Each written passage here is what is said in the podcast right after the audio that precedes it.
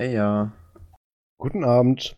Warum betrachten wir heute das Leiden des Herrn in einem besonders ja einmaliger Feier im Kirchenjahr? Reicht es nicht einfach zur Kenntnis zu nehmen, dass Jesus einen gewaltsamen Todes gestorben ist? Ist nicht seine Auferstehung jenes einmalige Geschehen, das uns rettet?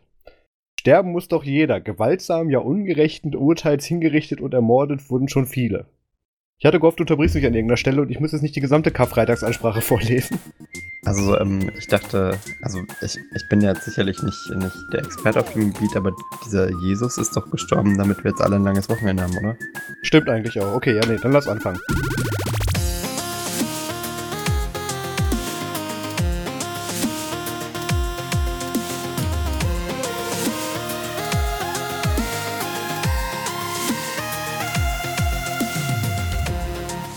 Hallo und herzlich willkommen zum Nerdsum Podcast Folge 16. Wir haben heute den 30. März und ähm, ich weiß gar nicht, ob wir religiös-technisch gesehen eigentlich wieder aufnehmen können. Aber warte mal, bist du da nicht von betroffen? Äh, hi, Max, so, solange wir nicht dabei, lustig ne? sind und nicht äh, tanzen, denke ich, ist das okay.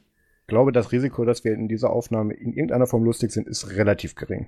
Ja, also zum Beispiel in, in, in äh, den meisten äh, äh, Bundesländern mit, mit, mit dem Tanzverbot am Karfreitag darf man ja auch keine religiös äh, verunglimpfenden ähm, Sachen tun, also wie zum Beispiel das Leben des Brian im Kino zeigen oder so. Ja, ist aber gut, dass wir da Alternativprogramm für haben, weil der Nick ist in dieser Folge mal wieder weg, der war ja letzte Woche zu Gast, das heißt, wir können wieder unqualifizierte Aussagen über Arch Linux treffen. Aber das könnte lustig sein, das sollten wir vielleicht vermeiden. Stimmt, ja. Also, vielleicht sollten wir einfach mit den Arch-Usern trauern. Wie auch immer. Für die, die immer noch, für, für den, der hier tatsächlich letzte Woche gefischt hat, dass er bei unserer Aufnahme beim Hören Bingo spielt. Hallo Max. Bingo. Nee, du musst jetzt Hallo Marius sagen, weil wir das immer Hallo vergessen. Marius. So. Jetzt kann er da auch ein Kreuz machen. Ähm, gut wir sind wieder da. Ähm, wir haben sind wir so vorhersehbar, das tut mir jetzt schon weh. Ja, das ist was, man könnte, es ist sehr überraschend. Man könnte gar nicht meinen, dass wir uns jeden Freitag hier treffen irgendwie. Ich meine, der Max sitzt mir jetzt wieder äh, äh in 600 Kilometer Entfernung gegenüber, aber nee. Hallo. Ähm, hallo, ja, ich wink mal. ich winke gerade meinen Kleiderschrank an. Das wird seltsam. Lass uns anfangen.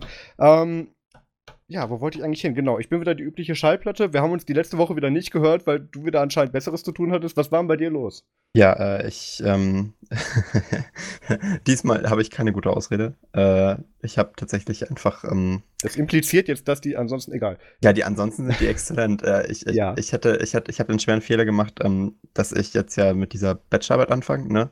Mhm. Ähm, und, äh, das und, Aufwand, hätte keiner mit rechnen können. Ja, ne? wirklich äh, schrecklich. Und, ähm, und in Vorbereitung, äh, um mit der Nervosität, äh, die, sich, die sich mit dieser Sache einhergeht, äh, die, die gleich niederzukämpfen und im Kampf zu ersticken. Ähm, Hast du wie ich, jeder normale Student angefangen, Alkohol zu konsumieren? Nein, habe ich äh, Steam angeschaltet ah. und ähm, äh, und, und dann habe ich. Was hat dich diese Woche vom Arbeiten abgehalten? Dann habe ich, hab ich den Ubisoft-Sale gesehen. Äh, und aus Versehen bemerkt, dass Assassin's Creed 2 nur noch 4,30 Euro oder so gekostet hat. Ja, hoppla. Und da ich äh, ein großer Fan äh, von Assassin's Creed 2 war, ich habe es nur als Let's Play gesehen und ich dachte mir, mein Gott, was für ein geiles Spiel. Das sind ja 8,5 Millionen Stunden coole Geschichts-, naja, nahezu historisch akkurate Darstellungen, äh, auch architektonisch. Das Du kannst auf jedes drauf zeigen und ja. sagen, da war ich schon mal. So, das ist ja, mir tatsächlich ist letztens in einem, bei einem Film auf Netflix passiert. Das habe ich dir Echt? auch geschrieben. Genau, wo wir, wir waren ja in Paris im, nee, das waren, wir waren auch im Meltdown, aber wie hieß denn der andere Club, wo wir waren? Der direkt an der Brücke. Pont d'Arch, irgendwas. Ja, die, die, dieses, äh, Auch das Impro-Theater waren. Genau, Genie Lex. Ja. Ähm, und das ist tatsächlich in, ah, ich weiß gar nicht mehr, wie der Film hieß. Vielleicht, vielleicht fällt mir das bis zur letzten Folge, äh, bis zur letzten Kategorie wieder ein. Das, das, das ist total schockierend, weil tatsächlich, es gibt ja, äh, ich glaube, 50 Ge Gebilde, äh, Gebäude oder so, die in Assassin's Creed 2 ähm, nachgebaut wurden aus mhm. äh, Venedig, Florenz und Ist, ist und 2 Venedig oder war das, oder war das Rom? 2 äh, ist in Venedig. Also das spielt an mehreren Orten. Das äh, gibt halt so eine echt coole Story auch noch und Kram. Und ich habe halt äh, angefangen dann das zu spielen. geht nicht auf Linux, Disclaimer. Ähm, aber dadurch, dass das Spiel halt so Oho. alt ist, ist die, ist die Performance halt mittlerweile halt mit, mit einer stinknormalen Läuft, läuft halt auf jeder Kartoffel Ja, kannst du halt auch schön virtualisiert oder so spielen. Ähm, kein Problem. Und das ist halt echt cool. Also ich kann das allen nur empfehlen.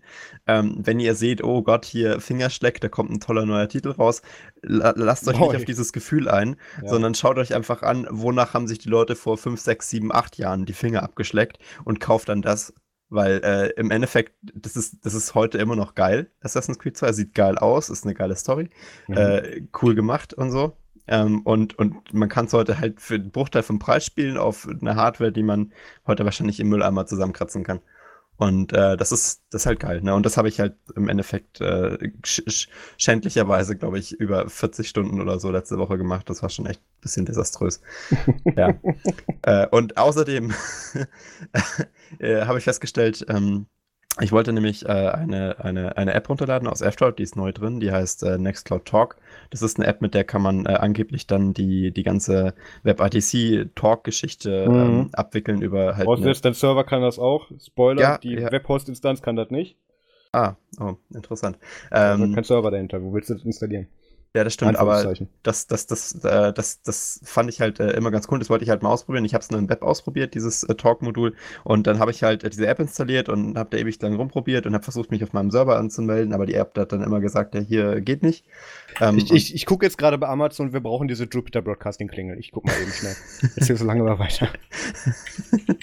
es hatte, es ist kein Problem von, ja, so ein bisschen. Äh, ich habe ich hab dann halt nachgeguckt und anscheinend ist es so, ähm, das hat mir die App dann auch später gesagt, als ich versucht habe, mich anders anzumelden, dass, äh, dass, äh, dass meine Serverversion 13 äh, sein muss und ich aber als Nextcloud Snap Nutzer mhm. Ding äh, äh, immer noch 7,29 Euro mit Prime-Versand. Okay, kommt, okay. haben wir nächste Woche dabei. Äh, dass ich immer noch auf Version 12.0.5 bin, ähm, die halt von den Nextcloud Snap-Entwicklern noch als stabil ähm, angesehen wird. Und dann äh, bin ich natürlich ins Rabbit Hole gegangen und habe mir angeschaut, hm, wo bist du ähm, hingegangen? Down the Rabbit Hole. Also ich habe ah, hab okay. angefangen zu ich suchen. Ich habe Rabbit Hole verstanden. Sorry, sorry. äh, ich, es war so eine Alice im Wunderland äh, ja. Ja, ich, ich. Äh, und, okay. und, und, dann, und dann habe ich äh, angefangen nachzugraben, hm, warum sind wir denn im Nextcloud Step noch nicht auf Version 13? Und dann äh, ist es anscheinend so, dass äh, Nextcloud mit Version äh, 13 äh, mehrere Probleme hat, äh, die die Leute im Snap, Snap nicht übernehmen wollten. Äh, unter anderem halt äh, wieder so Layout-Issues. ähm, also, dass halt also verschiedene Buttons sich äh, total verschoben haben. Äh, und anderer lustiger Kram. Also, wenn es euch interessiert, äh, gibt tolle, gibt tolle Bug-Reports auf, auf GitHub, wenn ihr mal nachschaut, warum es noch nicht auf 13.0 ist im, im Snap. Ähm, ist echt cool. Da, äh, das ist auch ganz schön eigentlich, dass, äh, dass die Snap, äh, dass, dass der, dass der Kriofa, glaube ich, heißt der, also der Entwickler ähm, vom Nextcloud Snap, äh, da glaube, versucht ja. so die, die, die User so ein bisschen vorzuschützen, äh, dass, dass bei den Nextcloud-Updates teilweise halt Stuff äh, kaputt geht. Und da habe ich mich auch gefragt, warum Nextcloud nicht ein anderes Release-Modell fährt. Also so wie Canonical, die halt auch, ähm, wenn sie das LTS rausbringen, äh, die User, die auf dem äh, anderen, auf dem früheren LTS sind, erst, erst mit dem Punkt 1 Release. Genau, erst mit dem Punkt 1 so, äh, sozusagen darauf aufmerksam macht, dass sie jetzt mal langsam äh, auf das neue LTS umsteigen könnten. Ach du Schande. Ich habe gerade nicht, äh, Entschuldigung, ich habe gerade eine weitere äh, Shortcoming vom, vom Snapcraft Store gesehen. Ich habe gerade mal kurz im Snapcraft Store in der Websuche Nextcloud eingegeben. Ja. Nextcloud Port 8080, Nextcloud Client, Nextcloud Nexthand, Nextcloud, Cashbox Nextcloud, QQ on Notes, SpreadMe. Okay, ähm, wenigstens haben sie mittlerweile in der Auswahl den Ersteller gleich mit drin. Ich nehme an, das ist der offizielle Nextcloud. Genau, äh, Nextcloud, ja, genau. Genau, der heißt nur Nextcloud. Der 8080 ist so ein Gag. wird, wird, by the way, hauptsächlich in den United States, äh, dem dazwischen, was Kanada heißt, und Germany übrigens installiert. Sonst ist die Karte recht leer. Ja, aber äh, das. Ähm oh doch, Paris steckt noch ein bisschen, ja, das ist Hallo Rudi, ja. Paris sticht ein bisschen raus. Nee, das ist echt so sehr symbolisch gerade. Kann aber auch sein. Ja, ich weiß nicht, woran das liegt. Aber ich glaube, äh, das mit Deutschland ist relativ realistisch. Also ich kenne ein paar mhm. Leute, die den Snap, Snap am Laufen haben. Ist aber auch, ähm, also ich bin bis jetzt auch immer noch relativ glücklich mit der Sache. Ja, egal, das war ja, so wenn meine Woche. funktioniert, ne? Also das, äh, das, äh, dieses, dieses, dieses wunderbare Erlebnis beschreibt so ganz gut den, den, den Verlauf meiner letzten Woche. Und wie war es bei dir? Ja, äh, meine Woche war recht ereignisreich tatsächlich. Ähm, Im Vergleich. Im Vergleich, ja. Nee, also ich habe ich hab keine 40 Stunden irgendwie oder was das da auch war, dein, ich habe schon wieder vergessen, was es war, Assassin's, Assassin's Creed 2, Assassin's. Creed 2 ja. gespielt, sondern äh, ich war arbeiten. Ähm, und uh. nein. Ähm, habe, wie ich das so mache. Nee, das ist ja, ich muss gerade überlegen, ob, ob, mich, ob mich Leute hören, für die ich arbeite. Ähm, Na, das kann man ja eigentlich sagen. Ähm, da ich ja, wie ich letzte Woche schon gesagt habe, mittlerweile wieder als Sysadmin unterwegs bin, beziehungsweise bei einer Firma jetzt erstmal festgeparkt bin und da die Sysadmin-Sachen mache, ergibt sich auch so ab und zu über den Tag mal auch so ein bisschen Downtime. Also, wo jetzt gerade irgendwie kein Manager mit, mit seinem Laptop äh, vor der Tür steht und sagt, ich habe einen Kaffee drüber geschüttet, ich brauche einen neuen Laptop. Ja, wenn der Kaffee nicht ausläuft, dann ist das Sysatmen arbeitslos. Nee, das ist ganz witzig. Das hatte ich die Tage mal. Da habe ich dann, das ist natürlich, wir, wir hatten Glück, weil der hat die Standard-Hardware bei uns benutzt und da habe ich dann einfach die Festplatte transplantiert. Das war recht schmerzfrei. War ähm, das wirklich ein Kaffeeunfall in deiner ersten Woche? Ich weiß nicht, ob es ein Kaffee war. Ja, nee, das war die zweite Woche schon, aber ja. ist auch egal. Ähm, was ich sagen wollte, dazwischen ergibt sich dann ja auch manchmal so ein bisschen Downtime, wo mir gerade keiner die Bude einrennt oder irgendwelche Sachen buchen muss oder so. Und da ergibt sich dann so die Möglichkeit, dann auch so ein bisschen Blogpost zu schreiben. Deswegen war das auch letzte Woche wieder der Fall, beziehungsweise diese Woche.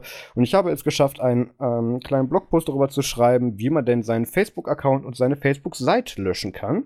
Ähm, ist das nicht desaströs, dass das so kompliziert ist, dass man darüber einen Blogpost schreiben muss? Ähm, ganz ehrlich, ähm, ich war überrascht, wie wenig kompliziert es ist. Ach, da komme ich gleich zu. Ähm, ich, ich finde auch an dieser Stelle gut, dass man merkt, dass du meinen Artikel nicht liest. Ähm, äh, naja, also ich brauche mir wohl kaum Artikel durchzulesen, wie, worüber ich meinen Facebook-Konto lösche. Verdammt, so. an der Logik ist was dran. ähm, naja, aber was ich sagen wollte, ähm, das ist natürlich teilweise ausgelöst durch die Diskussion, die wir über auch Cambridge Analytica letzte Woche hatten ähm, und zu einem großen Teil auch ausgelöst dessen, dass es jetzt einfach hip wurde, wenn man seinen Facebook-Account löscht und ich den eh nicht mehr gebraucht habe und ich gedacht habe, jetzt machst du es halt mal. Marius macht alles, wo was hip ist. Alles, ja, nachdem, nachdem der Herr Musk seine Facebook-Seite und also Tesla und SpaceX gelöscht hat und so weiter. Nee, also ganz ehrlich, mein Facebook-Account, wann habe ich den denn aktiv benutzt? Ähm, ich glaube, der ist 2000, der müsste 2008 erstellt worden sein. Mhm. Und ich glaube 2013, Anfang 14 vielleicht, ähm, war da der letzte wirklich aktive Post drauf. Inzwischen habe ich die Plattform recht aktiv genutzt und auch so mein ganzes Ökosystem und Ko Kollegen, die da eben drumherum so gestanden haben. Aber ähm, danach habe ich die Plattform im Prinzip wirklich nur noch genutzt, um einerseits damals noch meinen Musikcontent über meine, über meine Facebook-Seite ähm, eben zu verteilen, beziehungsweise um andere Facebook-Seiten zu verwalten. Aber selber habe ich auf der Plattform aktiv nichts mehr gemacht. So Freunde und ähm, Familie auch nicht? Äh, ich glaube, meine Eltern waren nie auf Facebook, das haben wir nie gemacht. Wir hatten die mal kurz auf WhatsApp, das war denen aber zu kompliziert und dann habe ich ihnen Telegram erklärt, das hat dann funktioniert. Obwohl ich nicht weiß, was da komplizierter dran sein okay. soll. Eigentlich, eigentlich ist Telegram vom Funktionsumfang komplizierter, allein wegen der Anzahl der Features, aber ist auch egal. ähm, ist ja cool, ist das da hängen geblieben. Ähm, ich habe einfach bei meinem Facebook-Account nie wieder was gemacht. Ich habe da auch schon die letzten Jahre ja nur noch mein Ubuntu, die Ubuntu Fun-Seite drüber gepflegt und dann jetzt im Zuge dessen die Nerdzoom-Seite vom neuen Projekt. Aber ähm, Ansonsten habe ich den echt nicht mehr gefickt. Dann habe ich gedacht, ja gut, dann kann das Datengrab auch mal weg. Habe mir vorher noch alle Daten runtergeladen, die da drauf waren. Und ich musste auch überrascht feststellen, dass da aus den letzten fünf oder sechs Jahren tatsächlich ähm, mein gesamter Telefonverlauf, also Anrufverlauf. Ähm, das habe ich auch gelesen, dass das äh, anscheinend ähm, jetzt eine Schwachstelle verwendet haben in, in mhm. den Android äh, Permissions um äh, Telefonverlauf mit auszuwählen. Nicht unbedingt Schwachstelle. Und ähm, erstens mal, also und, das also haben sie so teilweise Feature. in den AGBs, ne, nicht unbedingt, so teilweise, weißt du, das ist, das ist nicht über die Facebook-App selber, sondern über die ausgelagerte Messenger-App gewesen. Und die Messenger-App sollte mal eine Zeit lang die normale Telefon-App replacen. Die hatte dann auch ein SMS-Feature mit drin und mit der konntest du dann auch entweder über Web dann, was auch immer die für Protokolle mittlerweile hinterverwenden, Facebook-Kontakte anrufen oder wenn der Facebook-Kontakt in deinem Profil, in deinem äh, Dingens Ad Adressbuch war, ihn über die App dann anrufen. Also im Prinzip wie das damals Hangouts, wie damals Google versucht hat, mit Hangouts die SMS-App zu ersetzen.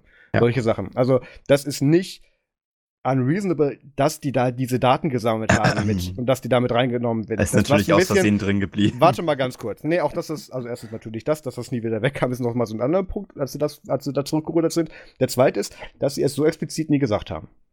Ja, das, äh, das ist ich auch nicht in Erinnerung. einer der wenigen validen Kritikpunkte an der Datensammelwut von Facebook, wie ich, wie ich finde, weil die ganzen anderen hast du es entweder beim Installieren bestätigt und du hast das Pop-up gekriegt, dass das so passiert, wenn du da nicht runterscrollst, selber Schuldkategorie, aber andererseits wieder ähm, natürlich, das war jetzt mal aber so ein schönes Beispiel zum drauf zeigen, das haben sie nicht offensichtlich irgendwo gesagt und auch, auch teilweise eher versteckt. Also Bin mal gespannt, ob Mal, da wo, vielleicht wo noch eine saftige Klage draus fällt. Da wird eine, da wird eine draus kommen. Da sind auch Sachen in Bearbeitung. Jedenfalls, das hat tatsächlich so ein bisschen ähm, äh, mich tatsächlich überrascht. Hm. Ähm, ich habe mir das letzte Mal, glaube ich, vor zwei Jahren mein gesamtes Facebook-Archiv runtergeladen über diese Funktion und ich meine, da wäre das noch nicht bei gewesen. Ich habe das Oh, jetzt aber leider auch nicht mehr, um das zu überprüfen, weil dann wird es schon wieder spannend. Genau. Deswegen, ich gucke auch noch die ganze Zeit auf alten Festplatten und alten irgendwo Archiven, die ich komprimiert habe, ob das da noch dabei ist, aber da melde ich mich dann andermal zu. Jedenfalls, ich habe auf nerdsum.de einen kleinen Beitrag geschrieben, wie man denn sein Facebook-Konto und auch, äh, wenn du eine, wenn du Seiten erstellt hast, diese auch löschen kannst. Ähm, ist tatsächlich recht einfach. Ähm, über den Einstellungsweg habe ich hier auch dargelegt, habe da Screenshots zu gemacht und habe auch noch mal ganz am Ende erklärt, dass du dir vielleicht auch als Tipp vorher noch mal alle deine Daten runterladen solltest. Vielleicht brauchst du die ja doch noch mal irgendwann. Und Oder ein tolles zumindest, Meme dass du mal ein, eingebaut. Bitte? Und ein tolles Meme eingebaut. ja, genau. Das, das hat ja der Simon, glaube ich, Anfang der Woche in unsere Nerds- und Telegram-Gruppe gestellt und da habe ich gedacht, ja, nimm's mal mit. Ähm, und der kam tatsächlich auch relativ gut an. Ähm, was habe ich denn die Woche noch gemacht? Genau. Achso, in diesem Zug, also offensichtlich natürlich, ich habe meinen Facebook-Account gelöscht. Im gleichen Zuge dessen habe ich auch noch unsere nerdsum.de Facebook-Seite gelöscht.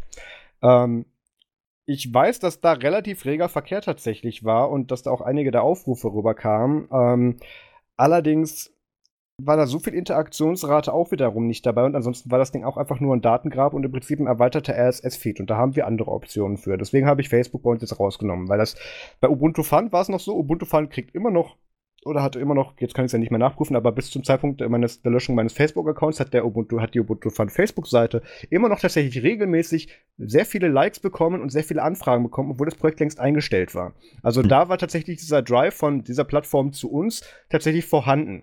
Wes weswegen wir die Seite ja auch eigentlich erstellt hatten, um eben Leute dann von anderen Plattformen abzuholen, auf unsere zu bringen oder Ja. darauf hinzuweisen. Ähm, und dieser Drive ist einfach, aber das ist auch dem geschuldet, dass wir mit Nerdsum noch nicht so lange dabei sind, war bei Facebook einfach noch nicht vorhanden, deswegen habe ich das Ding gleich wieder rausgenommen. An die Übereifrigen in den Kommentaren und die, die mich da schon auf anderen Plattformen mit behelligt haben. Nein, wir fangen jetzt nicht an mit Mastodon, wir fangen jetzt nicht an mit Diaspora. Ähm, wir, Wir könnten ja automatisiert auf diese Plattform posten, ne? Gibt's Plugins? Ich, ja, das weiß ich. Ich bin mir aber ehrlich gesagt nicht sicher, ob ich mir den Aufwand dazu machen möchte und Mhm. sage, wir haben andere Möglichkeiten, wie wir uns da rein können. Wir haben, Ad, wir haben Atom und XML RSS-Feeds. Ähm, wir haben sogar über die WordPress Standard Feature die Möglichkeit, dass du dich über jeden Beitrag per E-Mail benachrichtigen kannst. Und ähm, wir haben außerdem Twitter. Und ähm, da hatte ich auch die Tage eine interessante Diskussion im, äh, ich glaube, Ubuntu Podcast Chat oder Telegram Chat ähm, mit, mit jemandem, der gemeint hat, ja, Diaspora oder, oder was war das, oder Mastodon wäre viel besser als Twitter, wo ich sage, ja, wie kann denn eine Plattform, die keiner nutzt oder eine Randgruppe bedient, besser sein als das große Globale, das wo da eben den Zweck erfüllt, dass es eben an Äh, Leute da ist. Donald Trump nicht drauf. Der läuft bei mir mittlerweile unter, als unter, unter Unterhaltung. Nee, natürlich, aber ähm, Ja, ich meine, das ist doch schön. Ruhig. ich meine, ich, ver- ich verstehe natürlich, ich verstehe natürlich, dass für die, wie du gesagt hast, deine Ecke des Internets oder die Leute, die eben auf diese Themen sehr, ähm, sehr eingeschossen sind, dass das für die gut ist, dass es solche Plattformen gibt und dass da auch welche sind, die mehr oder weniger gut, hallo Mastodon, dezentralisiert laufen. Mhm. Ähm, in diesem Fall weniger gut. Ähm, Aber, immerhin ganz ehrlich, dezentralisiert. Ähm, wir sind eigentlich von dem Standpunkt weg, dass wir an, eine, an ein Nischenpublikum ähm, liefern möchten, sondern äh, tatsächlich an ein allgemeines Publikum. Und da könnte ich natürlich auch gerne Zielgruppen dann spezialisieren bei, aber ähm, es gibt keinen Grund für uns, dass wir unsere Reichweite beschränken, indem wir jetzt sagen, ja, wir löschen jetzt auch noch Twitter und sind nur noch auf Mastodon. Hallo? Dann, dann delivern wir an die 30 bis 300 Leute, die wir davor schon hatten und die uns wahrscheinlich eh schon kannten. Also ähm, da sehe ich absolut keinen Grund drin. Das würde uns eher schaden. Also ich glaube generell, ich, ich weiß ja nicht, warum. Also, Twitter, das ist, das ist ja auch neumodischer Kram. Warum, warum sind die Leute jemals von RSS-Feeds weggegangen? Das war ja schon. Das Max, war ja vielleicht schon eine Info für dich. Die Leute, die das, du, du bist da ja nicht so drin, äh, komplett in diesem Thema. Ähm, es gibt Leute, die nutzen diese Plattform aktiv, um eben anderen Leuten zu folgen oder eben auch zu interagieren. Aber du siehst ja, was da rauskommt.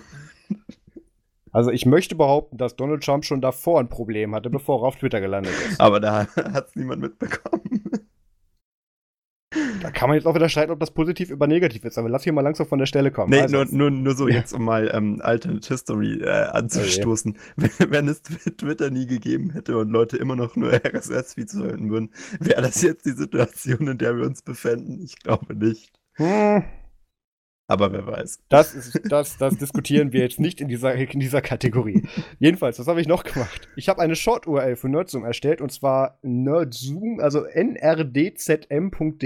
Ohne Vokale. Ja, einfach nur da Sind das Devocard? Tatsächlich. Ähm, einfach nur damit das. Ist immer so. Ja, ja. Nee, aber einfach nur damit das so eine, so eine hippe Short-URL ist. Einerseits, damit wir Zeichenbegrenzung auf bestimmten Plattformen ausweichen und zum Zweiten, weil wir dahinter einen analytischen Dienst haben, der uns dann eben auch anzeigen kann, ähm, über welche Seite kommen denn die Leute dann auf uns. Damit wir auch so ein bisschen sehen, wo werden unsere Beiträge geteilt. Das mache ich auch öfters, wenn ich dann irgendwie unsere Sachen Google oder DuckDuckGo. Ähm, einfach um zu sehen, wo werden wir vielleicht bestimmt, wo werden unsere Artikel oder Podcasts vielleicht in bestimmten Foren diskutiert und so weiter. Einfach damit, damit wir das auch mitkriegen. Damit die Short-URL, die wir da verwenden werden, ähm, die habe ich diese Woche eingerichtet, tatsächlich über Bitly. Ähm, habe da tatsächlich die erweiterten Analytics ausgemacht, weil die machen einen Cookie und wir haben ja keine Cookie-Abfrage auf der Startseite und das hat auch einen Grund, weil das in dem Fall so zulässig ist. Ähm, und da bin ich hinterher. Also ja, wir tracken ein bisschen. Das Einzige, was wir tracken, ist, auf welcher Seite wart ihr, als ihr auf diesen Link geklickt habt. Und wenn jetzt aus irgendeinem Grund bei Pornhub einer unserer Artikel landet, dann tut mir das sehr leid, dann sehe ich halt in meiner Artikelliste oder meiner Statistikseite, dass ihr gerade auf diesen Link über Pornhub geklickt habt. Oder dass eine Person auf diesen Link über Pornhub geklickt hat. Aber ähm, das ist so allein, damit wir da ein bisschen was mitmachen können und gucken, wo müssen wir uns auf welche Plattform konzentrieren. Aber ich finde, das sollte jetzt auch keinen davon abhalten, uns auf Pornhub zu teilen. Nee, absolut nicht. Also, ähm, ich möchte schon encouragen. Ja, ich möchte nicht dazu aufrufen, ehrlich gesagt. Lass mal weitermachen. ähm, was ist noch passiert? Ubocon Europe Drama Teil 1337. Ähm, ja, die Versicherung mal wieder anscheinend. Ich habe eigentlich gedacht letzte Woche, dass das mit der Versicherung jetzt wieder durch ist, aber jetzt war da wieder rege Nachfrage und wir brauchen irgendeine Nummer, die nicht da ist und so. Also ich bin gespannt, Max, was da, was uns da Ende des Monats erwarten wird.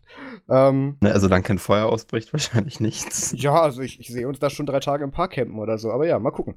Ähm, was außerdem passiert ist, alle Leute, die sich für die Ubocon als Teilnehmer registriert haben, sollten mal in ihr E-Mail-Postfach reinschauen ähm, und mal gucken, ob sie eine E-Mail bekommen haben, in der sie aufgefordert wurden, ihre Teilnahme zu bestätigen. Einfach das war Grund, sehr seltsam, fand ich. Also, warum eigentlich? Die war wie immer seltsam auch formuliert, ja, ja. Ja, ich ähm, meine, dass man nochmal sagt, ich komme, obwohl man ja eigentlich schon sich eingetragen hat. Ähm, das war schlichtweg, weil anscheinend eine Brandschutzverordnung dazu kam und da jetzt klassifiziert werden muss. Oh als anhand der Anzahl der Teilnehmer. Einfach nochmal. Also wenn ihr kommt, bitte draufklicken.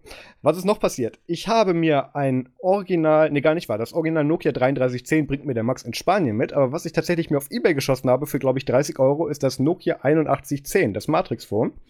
Das Originale. Und ähm, das neue Nokia 3310 zwar von 2017 liegt ja schon bei mir im Schrank und das Nokia 8110 äh, äh, 2018 kommt die Tage auch per Post an und da gibt es dann ein, ein unfaires Vergleichsvideo. Hast du denn auch einen passenden Ledermantel besorgt und Sonnenbrille? Äh, ich glaube, das habe ich dir tatsächlich im Schrank. Danke, die Idee ist gut. Schreibe ich ins Skript. Ähm, und äh, natürlich nicht vergessen, äh, äh Kopf kahl rasieren und schwarz anmalen. Hm, ich weiß noch nicht, wie weit ich für dieses Video gehe. Mal schauen. Ansonsten ja. kommen wir doch mal zu Feedback rüber. Wir haben ja letzte Woche dazu aufgerufen, dass ihr in diesem Straw Poll euch beteiligen sollt, damit wir, die Frage war ja, ähm, welche Folgenlänge denn für euch so optimal ist für den Nerdsub Podcast. Ähm, und da haben sich tatsächlich überraschenderweise 52 Leute beteiligt. Ähm, also ich weiß ja, dass uns da tatsächlich, da kann man ja zwei Nullen dranhängen. Ähm, oder manchmal sogar mehr Leute hören, aber Umfragen ist immer so eine Sache für die Leute. Leuten, denen das aktuelle System bereits gefällt, melden sich seltener zu Wort als Leute, die es kritisieren. Das heißt, wenn wir jetzt den Podcast beenden, dann sind vielleicht viele Leute so wütend, dass sie tatsächlich noch ihre Meinung äußern auf das Swappoll. Und ich denke, das ist der richtige Schritt. Deswegen war es das für die heutige Folge genau. im Podcast. Vielen Dank und wir sehen uns nächste Woche. gut und bis zum nächsten. also, Abstimmung. Ja. Gott, oh Gott. Ähm, es haben tatsächlich 52 Leute abgestimmt und ich mache das jetzt mal nur in Prozentzahlen. Ähm, 71 Prozent, oder wir fangen andersrum an. 2 Prozent in, in, dieser Ausführung. Eine einzige Abstimmung war bei Ich bin ein verwirrter Bot und möchte Viagra verkaufen. Ähm, Erstaunlich wenig fürs Internet. Tatsächlich, deswegen glaube ich tatsächlich auch, dass, das, dass, dass mich da irgendeiner bedienen wollte, weil ich habe die Option ja eingebaut. Ist aber auch egal. Und ich jemand hat auch bemerkt, dass, äh, dass, dass man ja, obwohl man ein Bot war, sich dann trotzdem unten mit äh, dem äh, Google Capture Dings äh, authentifizieren musste als mhm. Mensch, was ja die Bots auch ein bisschen also ja, du diskriminiert kriegst ja immer, hat. Du kriegst ja Fall. nicht immer ein Capture, wenn du den Haken da reinsetzt. Deswegen, je nachdem, mit Cookie und so, aber ist auch egal. Ähm, 8% haben dafür gestimmt, länger als zweieinhalb Stunden. Also die Gefahr ist relativ gering, dass wir das machen. 19% haben dafür gestimmt, für weniger als zwei Stunden Aufnahmelänge, beziehungsweise Podcastlänge. Und ganze 71% haben für zweieinhalb Stunden gestimmt, in Klammern aktuell. Das ist ja das, was wir sowieso gerade schon machen. Von daher denke ich, ähm, lassen wir es erstmal so, wie es ist. Die Abstimmung können wir weiter offen lassen, gucken da vielleicht dann irgendwie auch noch mal in ein paar Folgen noch mal rein, aber so wie es bis, daher, bis dato ist, werden wir wohl dann bei einem Maximum von zweieinhalb Stunden bleiben. Gut. Finde ich ganz gut. Ähm, dann auf Telegram gab es sehr viel Feedback zu unserer Stallman-Debatte aus der letzten Folge. Ähm, und zwar so viel, dass wir das nicht alles vorlesen werden. Der Konsens war tatsächlich überwiegend, ähm, Stallman ist in Anführungszeichen eine Witzfigur und verhält sich nicht so, als würde er eine Bewegung oder eine Vereinigung repräsentieren und schadet damit der Sache mehr, als dass er ihr nützt. Das ist tatsächlich auch die Einstellung, die ich vertrete, von daher fand ich mich da ganz gut bestätigt. Ich möchte auch nochmal klarstellen, das kam beim letzten Mal nicht ganz so durch. Ähm, wir sagen nicht, oder ich vor allem sage nicht kategorisch, dass der Mann mit allem, was so war, bei ihm an Aussagen rausfällt, dass er damit falsch liegt. Ich finde einfach nur, dass Mann, der in der Öffentlichkeit seine Zehennägel verspeist, während die Kamera läuft und sonstige komische Sachen macht, nicht sehr repräsentabel ist für eine Bewegung und mittlerweile halt in einen Diva-Status verfallen ist, in der der Sache einfach nicht mehr zuträglich ist. Also, das war ja so der Konsens. Den Das mit den. Zehennägeln ist jetzt vielleicht unrepräsentativ. Ich meine, wenn man ja, hat noch die Kamera andere auf Sachen gemacht. jemanden Ich habe eine Liste. Also, richtet, okay. also das Du ist ja, sammelst, du sammelst äh, nein, Anti-Stallman. mir wurden, nein, nein, mir wurden Sachen zugeschickt tatsächlich. Okay. Da waren verstörende Nummern dabei, die kannte ich teilweise auch noch gar nicht. Ah. Jedenfalls, ähm, grundsätzlich, was der Mann so macht und was er dann in der Philosophie hat, je nach Intens Intentionsgrad von ihm, ist natürlich nicht falsch. Aber ähm, wenn man das vielleicht noch mal denkt mit einem, der repräsentabel ist, der Argumente liefern kann, der sich Debatten stellt und tatsächlich Sachen auch zeitgemäß mit vorträgt, das wäre vielleicht noch mal ein bisschen besser. Von daher würde ich auch tatsächlich meine Richard Stallman Rants in Zukunft hier beziehungsweise mal ein bisschen einschränken oder das Thema hoffentlich wird hoff- hoffentlich nicht mehr so oft aufkommen. Wir können dann ja Ähm, einfach mal diesen, wie heißt der, äh, App, Appboard ähm, Mo- Moglen pushen. Äh, der sagt mir gerade gar nichts. Das ist der, ähm, der Typ, der so aussieht wie Storman, aber tatsächlich viel netter und sympathischer wirkt immer. Kennst du nicht? Nein. Mach mal weiter, ich suche ihn dir raus. Okay. Ähm, dann lese ich noch eine Aussage von Daniel vor, das hat er auf Telegram geschrieben. Äh, hab mich sehr gefreut, unix.eu mitzuhören und hoffe, dass es nicht nur bei diesem einen Mal bleibt. Also der Plan ist natürlich, dass wir den Nick auch noch mal in Zukunft ein paar Mal dabei haben werden. Je nachdem, wie es von Themen passt und wie er natürlich Zeit hat. Ähm, es wurde auch angemerkt, dass wir ihn in der Diskussion und in der Aufnahme ein paar Mal unterbrochen haben. Das ist richtig. Ähm, das passiert leider im Eifer der Debatte schon mal. Das war jetzt nicht wirklich Absicht. Und das lag vor allem auch daran, ähm, er lässt sich, er hat sich zwischen den äh, Aussagen hat er gerne ein bisschen Zeit gelassen und da musste ich tatsächlich ein bisschen schneiden. Und bei Max und mir ist es so, wir sind da mittlerweile einfach eingespielt und wissen, wann der andere aufhört zu reden und man dann Hust. einfallen kann und umgekehrt. Da hat mich wieder unterbrochen. Aber diesmal nicht in der Einleitung, gut gemacht. Ähm, jedenfalls. Ja, ich deswegen, wollte die Leute, die schon mal. Bingo spielen, verwirren. Ja, stimmt. Ähm, und, und es wurde auch angemerkt, dass wir ihn bei den, bei den anderen Kategorien gar nicht so eingebunden haben. Und da muss ich zu sagen, ähm, ich hatte das, ich hatte ihm das äh, vor der Aufnahme tatsächlich angeboten und hatte ihn da auch gefragt, ob er sich da noch bei Themen mit einbringen möchte, aber er hatte sich tatsächlich auch für seine Themen auch vorbereitet und ist deswegen da so ein bisschen zurückgetreten. Also wir Das wollten ist ihn da nicht Fehler, er hat sich vorbereitet. Genau, generell. das, das, das ist der größte Fehler, den man bei uns machen kann. Ähm, deswegen, also wir haben ihn da nicht irgendwo ausgeschlossen und ähm, ich glaube, da warst du auch schon mit in der Aufnahme, wo ich ihm gesagt habe, ähm, einfach reinquatschen, unterbrechen, nicht zurückhalten. Ähm, also das, das kam dann vielleicht etwas anders rüber. Ähm, Ich habe mittlerweile den Namen gefunden. Eben Mog Moglen. Ähm, sieht wirklich fast so aus wie Storman. Ich habe einen Link reingetan äh, bei der Storman-Debatte.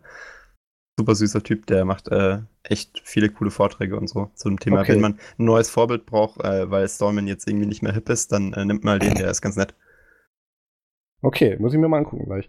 Ähm, Den kennst du, der, der, der. Name kommt dann noch nicht so schnell wieder. Bestimmt, ich schaue mir das gleich mal an. Ähm, dann habe ich auf Twitter tatsächlich noch eine Nachfrage bekommen, ob wir für die, bei der UboCon Europe auch wieder einen Vlog machen werden. Ähm, ältere Zuhörer oder Leute, die uns noch aus dem Ubuntu Fun Projekt kennen, werden sich vielleicht erinnern, wir haben bei der Gamescom 2017 ja auch so ein äh, kleines Videotagebuch geführt über die drei Tage.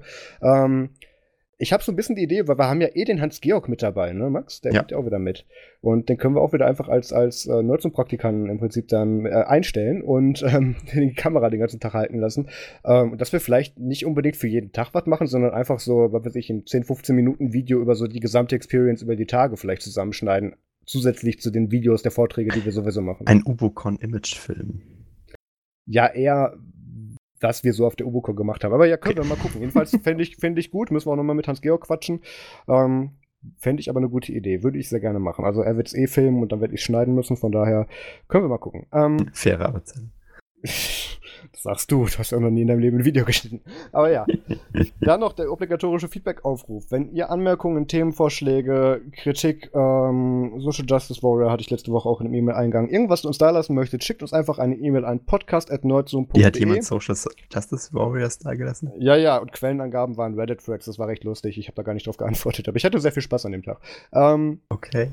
Ansonsten kommt auch noch gerne in unsere Telegram-Gruppe unter nerdsum.de slash telegram und ansonsten könnt ihr es natürlich gerne noch auf Twitter, Google+, Instagram oder YouTube folgen, abonnieren, liken, was auch immer da Fällt euch auch, wie. Facebook fehlt. Ja. MySpace ist auch weg, aber gut. Aber Instagram ist noch drin. Instagram ist noch drin. Ja, die sind ja auch nicht ganz so kontrovers, aber das ist jetzt auch gar nicht das Thema. Wollen wir jetzt nach einer halben Stunde mal mit den Themen anfangen? Äh, gerne. Gerne, aber ich glaube, das erste Thema ist eher deine Kategorie. Oh, distanziert sich hier jetzt gerade schon jemand? Ja, ich, ich denke, ähm, über mich, mich, äh, mich über neue iPads auszufragen, ist äh, generell schwierig, weil ich meistens sagen würde, okay, wir werden in Jahren der Unterschied und dann, dann, werde ich dich fragen, wo warst du, als das neue iPad vorgestellt wurde? Okay, also Apple hat ein neues günstiges iPad vorgestellt. Link dazu ist von heise.de. Günstig ähm, ist jetzt aber relativ. Nein, wahr. gar nicht wahr. Warte mal ganz kurz. Lass mich das mal eben kurz anmachen, anmoderieren hier. Also, ähm, das 9,7 Zoll iPad war immer so in der günstigsten Ausführung, das heißt die 32 GB Speicher und die Wi-Fi-Only-Variante war so immer der Kassenschlager, was die iPads von Apple betraf. Ähm, und man muss ja tatsächlich sagen, dass es auf Android-Seite tablet-technisch echt ziemlich scheiße aussieht. Also, wir Findest haben. Du? Wir haben ein paar brauchbare Geräte von Samsung. Xiaomi wird schon mal eins rausbringen, aber da haben sie, glaube ich, auch wieder zurückgezogen. Aber ansonsten ist da echt nicht, nicht viel Gutes dabei, wie ich finde. Und ich meine, ich habe ja selber sogar die ganzen rumliegen. Also seit die, seit die Nexus-Reihe weg ist, so diese Geschichten. Also ist, was ähm, ist denn so falsch an einem Nexus 7 2013? Ähm, dass das mittlerweile auch echt langsam geworden ist. Aber nee, ist deswegen meine ich halt an der. Ja, ja, tatsächlich. Okay. Ähm, das hat ja auch die Speicherbausteinproblem wieder. Aber ist auch egal. Darum geht's gar nicht. Ähm, ich meinte tatsächlich jetzt auch abseits der Nexus-Variante, die ja tatsächlich auch eher an Entwickler bzw. an die, an die Low-Budget-Sachen gerichtet waren. Aber die sind mittlerweile sehr günstig. Also die kriegst du ja auf eBay. Ja, aber für. die werden nicht mehr besser. Aber jetzt lass mich mal ganz kurz zu diesem Punkt kommen. Also Apple hat ja ähm, vor ein paar Tagen auch da angekündigt, als, der, als das Titel des, der, der Titel des Events, äh, ich glaube, Going on a Field Trip oder so war, da ging es ja darum, dass ähm, das hat, das haben sie natürlich auch nicht live gestreamt, sondern nur aufgezeichnet. Da ist Apple an eine äh, Schule in Chicago gegangen und haben dort ihre Keynote gemacht und Sachen vorgestellt. Und da fiel eben unter anderem ein iPad raus, was auch speziell für den Bildungssektor tatsächlich gut sein soll. Ähm, und ich glaube, die Besonderheit ist eigentlich nur zu sagen, dass jetzt tatsächlich das iPad, ähm, das, also das neue 9,7 Zoll iPad in der, in der geringsten Variante für knapp 350 Euro zu haben ist, was kompetitiv mit den Samsung-Tablets ist, weil die tatsächlich um einiges teurer sind, je nach Ausführung. Äh, und ich glaube sogar die Standardausführung ist teurer. Ähm, und, und, ist ja so, dass der, also erstens für die meisten Leute ist Android automatisch irgendwas von Samsung und zum zweiten werden ja die Geräte dann gerne mit, mit Samsung verglichen. Ähm, Deswegen jetzt der Vergleich. Also ich finde tatsächlich, dass das, und ich habe es tatsächlich für Nerdzoom bestellt, ich werde dazu ein Video-Review machen, das ist unterwegs, das sollte die Tage ankommen. Ich finde, dass das tatsächlich für 350 Euro, dass das ein akzeptabler Preis ist für dieses iPad, falls das ansatzweise so gut ist, wie ich mein aktuelles iPad R2 finde. Ähm, dass das dann tatsächlich ein, in Anführungszeichen, ähm, Budget-Nachfolger vom, vom originalen iPad sein kann, ähm, der, das für den Preis völlig okay ist. Und das hat jetzt tatsächlich auch Support für den Apple Pencil, wer was mit dem macht. Ich mache da persönlich nichts mit, aber der Thorsten Stefan schickt mir freundlicherweise sein, damit ich den im Review mit ein, einbauen kann, beziehungsweise leiht mir den aus. Ähm, was ist denn so besonders an so einem Apple Pencil? Naja, da hast eben, wenn du irgendwo, also einerseits gibt es eben in, äh, in den ganzen iWork und in der, wie heißt das andere, Keynote-App eben die Möglichkeit, dass du da tatsächlich eine sehr gute Handschriftenerkennung hast. Du hast mit dem Pen auch, der hat ja auch ein bisschen Platine und Akku mit drin, ähm, eine Detection für, Hand, Handballenauflage. Das heißt, du hast da nicht irgendwelche komischen Sprünge, wenn du gerade irgendwie deinen Handballen irgendwie auflegst beim Schreiben. Du hast je nach Intens Inter äh, Intensität, auf, mit der du den Stift auf, den, auf das Display drückst, hast du eine dicke bzw. dünne Erkennung. Also es ist im Prinzip tatsächlich für diese ganzen Kreativleute ähm, ein akzeptables Malwerkzeug geworden, so wie ich warum das gehört habe. Warum nimmt man da nicht die, die normalen, also muss man für Apple Tablets den Apple Pencil verwenden oder gibt's Du kannst auch, auch ganz normale normale Digitizer oder Touchpens ja. nehmen natürlich, aber die haben dann nicht diese Druckerkennung, wie, wie stark du da drauf drückst. Die haben dann ja. vielleicht auch nicht das mit dieser Handballenauflage, weil die sind ja nichts anderes als ein als ein ja, verlängerter Finger, in Anführungszeichen. Mehr machen die ja nicht. Und der Apple Pen kann da tatsächlich noch ein bisschen mehr. Gehe ich aber im Review drauf ein. Was hier jetzt noch besonders ist, dass der tatsächlich, also in, also für Normalsterbliche ist der ganz normal für 350 Euro ist das äh, neue iPad zu haben in der Standardausführung. Für den Bildungssektor haben sie es tatsächlich, glaube ich, auf äh, 299 oder so gedrückt. Das waren vorhin, nee, warte mal ganz kurz, lass mich die Zahl hier richtig kriegen. Ähm, auf jeden Fall deutlich günstiger als den Rabatt, den sie davor schon drin haben. Genau, 299 Dollar äh, für Schulen. Und da gibt es dann auch wieder diese Rabatt- und Leasing-Programme, die hat Apple auch schon mit drin. Was ist schon mit drin? Die haben die schon lange. Und wir haben später auch noch mal kurz das Thema ähm, mit ähm, Google, die ja auch ein Chromebook vorgestellt haben oder ein Chrome Tablet oder was auch immer da für den Bildungssektor, wo man aber sagen muss, ähm, das ist vielleicht finanziell, beziehungsweise nee, die kosten tatsächlich genauso viel. Ähm, und zwar wirklich auf den, auf den Dollar genau, genauso viel wie das iPad. Aber was du unter Android halt nicht hast, ist dieses Ökosystem an Bildungs-Apps. Und wirklich auch an Verwaltung, zum Beispiel, die, wer schon mal die Classroom-App ausprobiert hat für Lehrer, wo die dann wirklich eins zu eins gucken können, was machen die da gerade und ähm, Apps freigeben, damit die dann jetzt nicht was, was ich auf Twitter surfen, sondern mit sich mit den Lern-Apps beschäftigen und so weiter. Du hast dann eine genaue Übereinstellung. Natürlich legst du dich auf ein Ökosystem fest, aber ich sage, dass das, was Apple anbietet, immer noch besser ist als das, was Google anbietet, nämlich gar keins. Und den nehme ich tatsächlich, weil für den Preis könnten sie, sie könnten es auch für Vollpreis anbieten, nehme ich tatsächlich ab, dass sie da im Bildungssektor was machen möchten. Ja, das kann ich nachvollziehen. Ich meine, da Und ist natürlich eine Menge werden Geld da- dann von den Schulen. Ja. Und natürlich werden da dann auch die Kinder früh indoktriniert mit Apple-Hardware. Das ist gar nicht, das, das will ich gar nicht bestreiten. Aber, aber ähm, ich sehe tatsächlich auch, dass Apple da ähm, voranschreitet mit, dass sie da Möglichkeiten bereitstellen, dass das tatsächlich produktiv genutzt werden kann. Und sie hatten natürlich auf, der- auf der Keynote auch noch wieder tolle Beispiele gezeigt und Lehrer da vorgestellt, die natürlich das Beste und das Tollste da vom Himmel gelobt haben. Muss sich alles natürlich wieder in der Praxis zeigen, aber ähm, wenn das auch nur ansatzweise so ist oder wirklich nur 10% davon ist, wie sie es da in den Videos gezeigt haben, was man damit so alles machen kann und wie das integrierbar ist, ähm, fände ich das toll, wenn mein Kind, wenn das dann zur Schule geht, tatsächlich so, so damit arbeiten und somit in Kontakt kommen könnte mit der Hardware. Das fände ich tatsächlich gut. Es gibt Aber- ja auf der Mhm. anderen Seite auch schon, schon viele ähm, Schulen, die das äh, so machen. Also so Tablet-Klassen, iPad-Klassen, Ja. ähm, teilweise auch also mit Apple-Geräten. Ähm, und soweit ich das mitbekommen habe, sind die Ergebnisse in diesen, in diesen iPad-Klassen jetzt nicht äh, besser in irgendeiner Art und Weise und meistens halt auch äh, meistens halt auch schlechter.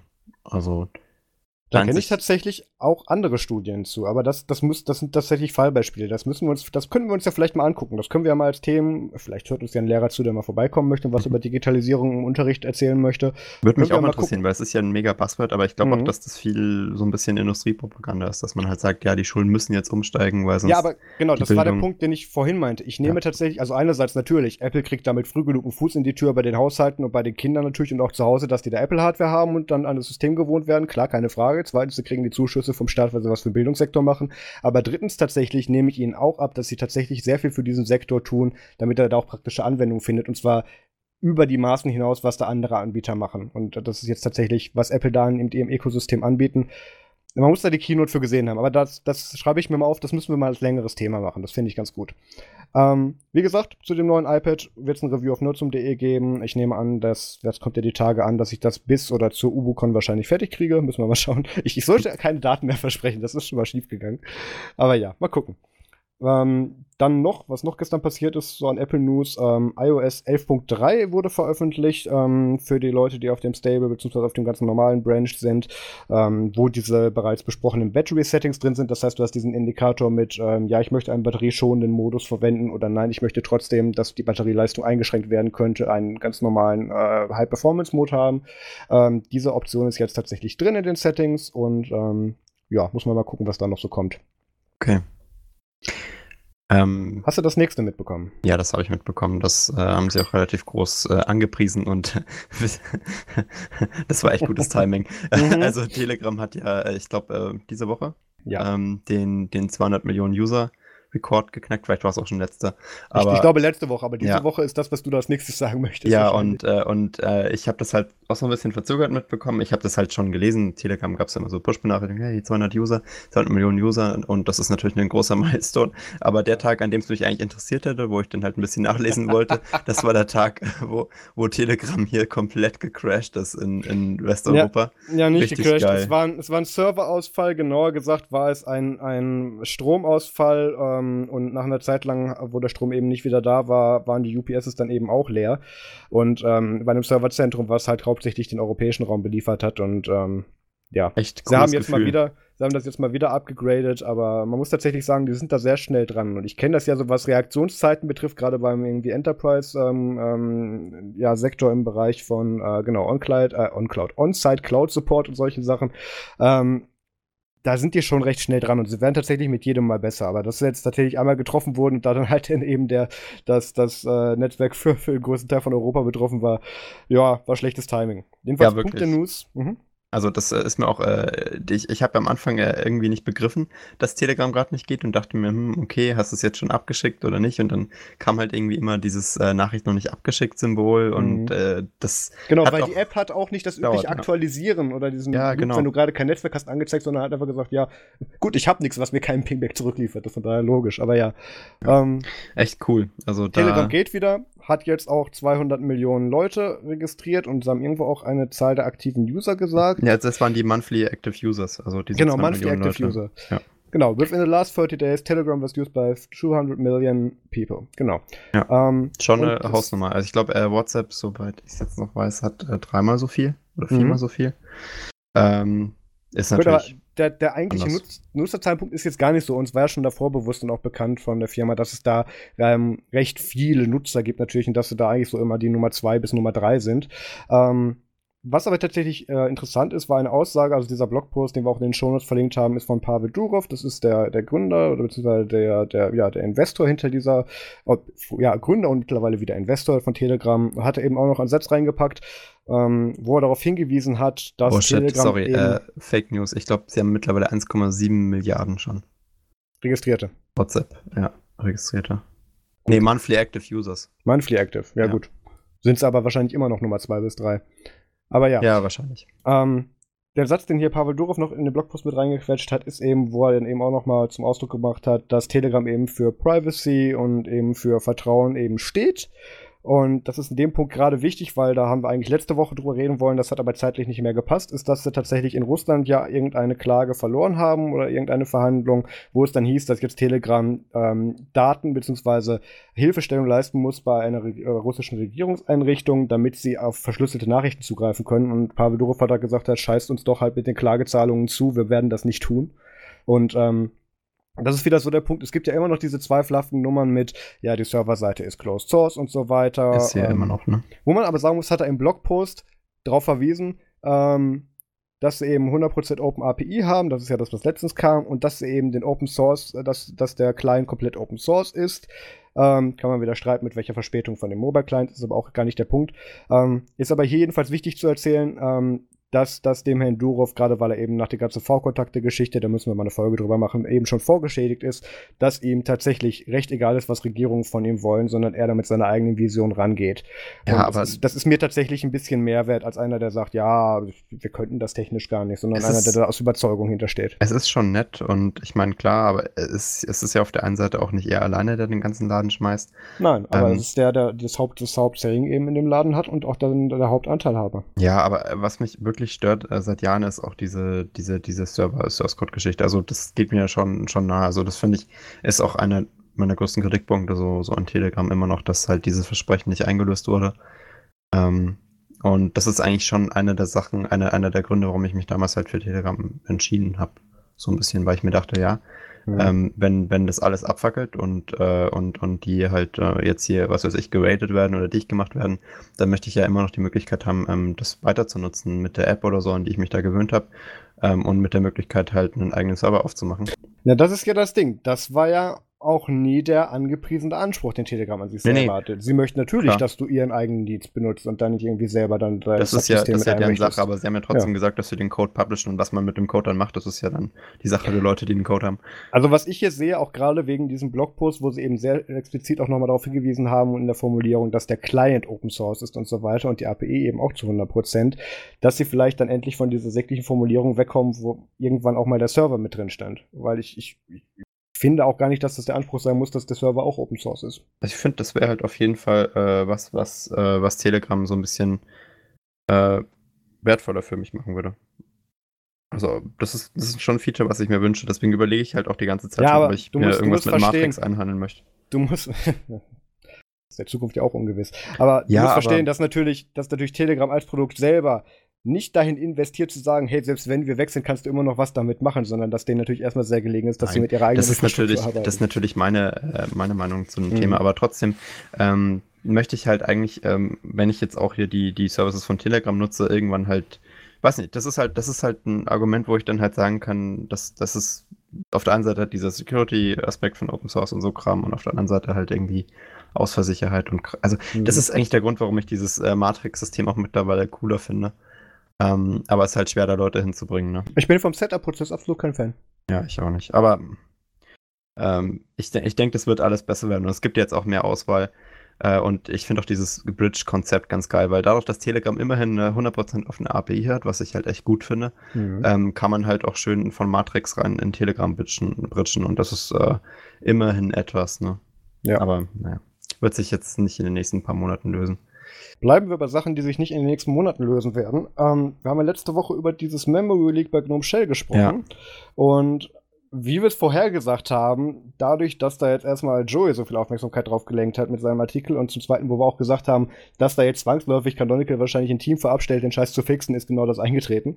Ähm, es gibt einen Fix, der ist noch nicht hundertprozentig ausgerollt, aber es ist jetzt sehr wahrscheinlich, dass der für 18.04 bereits integriert sein wird. Ähm, da gibt es bereits Bugs, die auf äh, Fixed Release, äh, beziehungsweise Fixed, aber noch nicht auf Released stehen. Da ist noch Upstream-Testing vonnöten. Jedenfalls, der hat jetzt dann eben genug Aufmerksamkeit bekommen und ist jetzt dann auch gelöst worden. Und das ist mal wieder ein Beweis für, dass On-Air-Meckern hilft. Ja, ist eigentlich schade, ne? Also, Mhm. weil rein technisch gesehen, der Bug hatte ja auf ähm, Launchpad schon relativ viel Heat, bevor Joe den Artikel gepostet hat. Ja. Und man würde ja sich eigentlich denken, so Oh, Launchpad-Entwickler spannend. Er hat richten- gar nicht den richtigen Launchpad-Bug verlinkt. Nee, oder? er hat, äh, ist mir schon aufgefallen. Aber Ah, doch. Ja, aber er hat einmal Launchpad und einmal am Ja. Anfang des Satzes. Ja. Und, äh, und, und die, ähm, und das ist halt eigentlich, äh, weil man denkt sich ja, wenn, wenn ein Bug äh, viel, viel, also auf einer auf einer Bugtracker-Seite viel Heat sammelt oder halt viel, viel, was auch immer das dann von einem Bugtracker ist, was, was man da halt sammeln kann, dann, dass sich die Entwickler da auch wirklich drum kümmern. Aber dass tatsächlich dann irgendwie immer so, so, so Naja, halt- Journalisten das ist halt- hinkommen müssen Das und dann ist halt wieder müssen, eine ah, Upstream-Geschichte gewesen. Und Upstream stimmt, hat ja. halt gesagt, die Hälfte der allerseits verbreiteten oder mehr als die Hälfte der schon verbreiteten Distros setzt doch schon auf uns, da können wir uns ja bequem zurücklegen. Ist doch scheißegal, dass das Ding nur auf einen Thread im CPU-Core läuft und dass das Ding unperformant ist und Wayland nicht funktioniert. Wir sind doch schon da, jetzt lassen wir uns auch Zeit damit, dann lassen wir das andere für uns fixen. Aber jetzt ist eben genau das passiert. Canonical hat da jetzt so viel Aufmerksamkeit drauf bekommen, dass sie gesagt haben, okay, wir können den Scheiß leider so nicht ausliefern. Ähm, lass mal fixen und das ist jetzt auch passiert, beziehungsweise wird jetzt passieren. Der Fix wird demnächst dann eben ausgerollt, wird sobald Upstream den abgenickt hat, was sehr ja, wahrscheinlich bald ist ja passieren wird. gut so. Ne? Ist ja Also, gut, es ist was passiert, wir sollten, wir sollten zufrieden sein. War ja auch ein super peinlicher Bug, ne? Ja. Ähm, Das eigentlich, das eigentlich ist, das ist jetzt ähnlich wie bei Facebook, dass sich da vorher keiner drüber beschwert hat, weil den gab es ja schon sehr lange. Ja, irgendwie, das ist äh, anscheinend nicht so, nicht so leicht aufgefallen. Also, es, äh, ich glaube, äh, das, äh, das Resultat war, dass es jetzt irgendwas mit, mit, dem, mit der Garbage Collection war, was man sich hätte denken können. Also, Memory Leaks sind ja Mhm. meistens irgendwo da. Aber, ähm, naja, mal schauen. Also, äh, der sollte auf jeden Fall gefixt sein. Ich denke nicht, dass es äh, Nutzer merken werden, so wirklich, weil meistens hat man ja doch mehr RAM. Ja. Aber äh, besser, besser ist es. Ja, schon. Apropos, ähm, wenig Apropos RAM. besser, genau, wenig RAM. Ja, nicht RAM nicht unbedingt, aber wenig, Ja, wenig, wenig Festplatte Speicher. vielleicht. Ähm, die Ubuntu Minimal Install, das ist das, was man sich äh, im Ubiquity Installer ab 18.04 und jetzt auch schon in den Betas in einem, oh, ist ja bald schon soweit, stimmt ja, ähm, in einem, mit einem Häkchen im Ubiquity-Installer setzen kann, dass nur die nötigsten Sachen installiert werden und du eine Minival, Mini, da, Minival, genau, Minimalversion von Ubuntu deinstallierst. Also eine minimale Desktop-Umgebung. Es gibt ja auch noch die normalen äh, Core-Images oder so Kram, die sind natürlich ja, das jetzt ist aber wieder was anderes. Das ist jetzt hier die Install-Option, die da eben also ist. für den Desktop direkt. Und da ähm, hat auf Reddit jetzt einer mal aus dem Launchpad Bazaar Archive dann einmal ähm, den Link rausgezogen, wo jetzt das File drin steht, wo drin steht, was denn alles aus dieser Minimal-Session entfernt wurde, damit die minimal ist. Und da sind so die typischen Sachen drin, die man sich denken kann. Thunderbird, Transmission ist weg, äh, Gnome To Do, Gnome To Do war da mal dabei. Rivenbox ist raus, Shotville, Totem. Was ist denn da alles im Default gelandet? Mein Gott, war ich lange nicht mehr auf Ubuntu unterwegs. Ähm, ja, auch die ganzen äh, Autokorrektur, Rechtschreibprüfungskram Überflusskram ist jetzt auch Ja, ja, rausgeflogen. Da, da komme ich gleich zur Warte ganz kurz noch. Totem USB Creator ist raus. Schade, den fand ich nämlich gut, weil der immer funktioniert hat. Deja Jup ist draußen, endlich. Gnome Calendar hätten sie wegen mir drin lassen können, aber gut, minimal, ja, kann raus. Remina und Simple Scan ist auch raus. Oh, Simple Scan ist so eine Sache mit APIs dahinter. Da werden sich vielleicht Leute, die dann doch was mit Textverarbeitung machen, auf den Ding später vielleicht nochmal beschweren. ja, aber aber Leute, dann- die Textverarbeitung machen, die brauchen auch LibreOffice, was ja auch raus ist. Stimmt. Ähm, so, der GNOME Extension Support für Thunderbird ist auch raus. Die ganzen Games sind runter. Ähm, der ganze LibreOffice-Haufen ist da runter. Auch Thunderbird, nicht nur Genau, genau. Thunderbird hatte ich ja schon angesprochen. Dann diese ganzen Sprachpakete sind runter, die man nicht unterschätzen darf. Das sind, die sind tatsächlich, ähm, gerade bei LibreOffice und auch hier anscheinend bei Thunderbird, sind die schon tatsächlich sehr groß. Du lädst dir, egal welche Systemsprache du hast, zig Sprachen mit auf den Rechner, damit die schon mal Ja. da sind. Das macht tatsächlich einiges aus. Und, Das ähm, ist damit du beim Installieren halt die Sprachen schon wechseln kannst. Genau. Und für das Live-Image beim Testen. Dann sind da jetzt noch so einige Lips, die sie hier mit aufgel aufgelistet haben und noch so ein paar andere random Sachen. Aber was mir da so aufgefallen ist beim Durchscrollen, ich hätte eigentlich erwartet, dass da mehr weg kann. Ähm, Das, Nee, die Liste wirkt für mich in Anführungszeichen relativ kurz. nee, also im Endeffekt, was übrig bleibt, ist äh, Firefox, äh, das Software Center und äh, ja, das war's eigentlich. Ja, aber ich rede von den minimal ausgedünnten Frameworks, die es ja auch gibt, die kompatibel sind. Ähm, Aber recht viel mehr der ist da ganze, halt nicht übrig. der ganze ne? Main-Page-Haufen dürfte im Seed immer noch mit drin sein, der tatsächlich auch einiges ausmacht. Es ist ja, Ähm, es ist ja auch ähm, absichtlich, ähm, es ist ja ein Desktop-Install, nicht ein wirkliches Minimal-Image. Also es geht nicht darum, ähm, die, die Dateigröße, also die Festplattengröße möglichst klein zu halten, sondern möglichst wenig installierte Applikationen mit auszuliefern, die äh, sie dann äh, supporten müssen, weil halt irgendwelche Mhm. Sys-Admins halt sagen, sie möchten von unten aufbauen äh, und halt möglichst recht- restriktiv das Ganze handhaben und es für die halt immer ein riesen ähm, Kram ist, das äh, runterzuschmeißen von oben. Und das ist, glaube ich, so das Ziel. Also, wenn man sich mal anschaut, was die halt bei dem Minimal Image machen, das halt, dass man sich äh, für, für Core-Geräte oder so runterladen kann. Ähm, da sind sie ja mittlerweile, keine Ahnung, bei unter 50 Megabyte, ich glaube 38 oder Ja. so war das. Und da ist ja, da sind ja nicht mal mehr Man-Pages drin oder so Kram. Das ist ja wirklich nur noch Bare Metal, äh, also gerade noch, dass ein Kernel drin ist, ne? Äh, Und ähm, da, da würde, denke ich, würde es Sinn machen, dann auch Man-Pages äh, mal schön auszusortieren und, und ganzen, den ganzen überflüssigen Libraries-Kram. Aber in dem Fall, glaube ich, geht es wirklich nur darum, aktiv ähm, Applikationen, die nicht jeder nutzt, äh, einfach auszuschließen. Äh, und, und so halt Sys-Admins oder Leuten, die halt irgendwie ein Kiosk-System designen, äh, die Möglichkeit zu geben, sich nicht darum zu kümmern, dass die ganze Zeit x Updates für komische Applikationen, die sie nie ge äh, geöffnet haben, äh, mitkommen oder so Kram. Hm. Okay, ja, das kann tatsächlich sein. Also tatsächlich, aber auch immer noch so beim Durchscrollen, gerade was sie an den Lokalen eben entfernt haben. Ich, Brauchst du im ja, Kiosk es kann nicht. natürlich, es kann natürlich, ja, natürlich brauchst du das alles nicht, aber selbst dafür finde ich die Liste immer noch tatsächlich ein bisschen kurz. Also es kann natürlich sein, dass sich da noch was tut. Ähm, Nee, das ist äh, tatsächlich schon die finalisierte Liste. das ist der äh, Final vom Seed. Ja, weil die, Oh. ähm, der, der Ubuntu Mate hatte das schon vorletzte Woche gemacht. Ähm, und da war die Liste genauso lang und äh, die haben es auch nicht Okay. geändert seitdem. Das ist äh, wirklich, also die, das ist echt alles, was sie rausschreiben. Aber ich meine, da bleibt halt echt nicht mehr viel übrig. Also Ja, aber das- erfüllt das denn, jetzt lass uns mal ganz kurz den Anspruch festlegen. Ist der Anspruch möglichst wenig Festplatte oder möglichst wenig Sachen, die man nicht benutzt? Also Applikation, Applikationen okay. minimieren. Weil Festplatte minimieren, da kannst du noch ganz andere Hebel ansetzen, aber das ist nicht wirklich das Ziel. Genau. Also ja, man das, sieht das war auch, nämlich so mein Gedanke. Ich wüsste da spontan noch 30 andere Sachen, die weg könnten. man sieht nämlich auch, äh, wenn du mal durchliest, ist es, glaube ich, fast kein einziges Command-Line-Tool raus, äh, Command rausgeflogen. Und da gibt's halt schon fettere. Und äh, das ist alles äh, noch drin. Mhm. Ähm, das hat sie auch nicht interessiert, weil es geht halt wirklich nur darum, ähm, die, das Desktop-Image möglichst, äh, möglichst, äh, möglichst applikationsarm auszuliefern mit Sachen, die man anklicken kann als User. Also da sind Okay. jetzt nicht viele ähm, interessante Terminal-Tools rausgeflogen. Ich meine, Ubuntu liefert ja auch, was äh, liefern die so, so Spaß-Tools mit aus? Ich weiß nicht genau, aber also im Terminal sind da halt noch immer tonnenweise Sachen drin, die man jetzt nicht unbedingt, die nicht unbedingt jeder nutzt. Und äh, das wird auch weiterhin so bleiben, weil die, das, das Terminal-Interface soll ja gleich bleiben, damit sie da keinen Supportaufwand haben. Es sollen nur die Applikationen, die User halt sonst so nutzen, äh, minimiert werden beim Minimal Install. Das ist auch äh, relativ smart, weil das heißt halt, wenn du dir Tutorial anguckst ähm, auf YouTube, äh, was ja viele Ubuntu-Nutzer irgendwie machen, ähm, und äh, die haben halt den Minimal Install und der Tutor Tutorial-Machende hat halt den normalen Install und der zeigt ihnen was im Terminal, dann sollen die jetzt halt nicht unterschiedliche Programme im Terminal vorfinden, sondern halt echt Mhm. nur die visuellen Applikationen sich unterscheiden. Ja, okay, dann macht Weil das ja auch für Sinn. Nutzer äh, einfacher ist nachzuinstallieren. Also im Ubuntu Software Center zum Beispiel. Also das ist äh, in meinen Augen die Intention hinter dem Ganzen, weil ähm, wenn du wirklich auf Minimal äh, Size gehst, dann ähm, kann man da ja ganz andere Hebel ansetzen. Da könnte man richtig raushauen. Das stimmt. Ja. Okay, ähm, Bleiben wir beim Ausholen. Ne, die Überleitung funktioniert nicht. Ähm, okay, nächstes Thema ist Solomon Hikes. Ist vielleicht manchen ein Begriff. Das ist der cooler Docker, Name. Das ist der, erstmal ist das ein sehr cooler Name, das stimmt. Zum, an, zum zweiten hat der damals die Firma gegründet mit dem Namen DotCloud, die später Docker wurde. Ähm, war da lange Gründer, Chefentwickler, war zwischenzeitlich dann mal kurz CEO, bis er da jemand besseren gefunden hat und war, war eigentlich dann bis zum Schluss immer noch der CTO, also der Chief Technology Officer. Und ähm, ist im Prinzip so dass das Mastermind hinter Docker gewesen. Und gewesen aus dem Grund, weil er jetzt eben die Firma, die er damals selber gegründet hat, in 2010 jetzt verlassen hat. Ähm, mit der Begründung, ähm, dass ein CEO und auch ein CTO jemand sein sollte, der für die Dienstleistungen der Firma beziehungsweise für das, was die Firma anbietet, einen guten Kundenkontakt hat und diesen auch führen kann. Und da in dieser Rolle sieht er sich nicht mehr. Und deswegen hat er gesagt hat, so, my work is done and thank you for the fish, I'm out. So die Geschichte. Ähm, ähm, heißt das, er, er, fühlt sich nicht sozial kompatibel, um mit Leuten. Der Mann Kunden ist nicht sozial kompatibel, aber na, ja, Kontakt ja. Zu haben? Wenn er gebrieft ist, geht der. Ich habe den auf ein paar Conventions mal getroffen. Aber ähm, es, es gibt bessere Leute für den Posten. Aber das hat er ja auch selber erkannt und hat diese Leute dann auch dafür eingestellt. Das stimmt.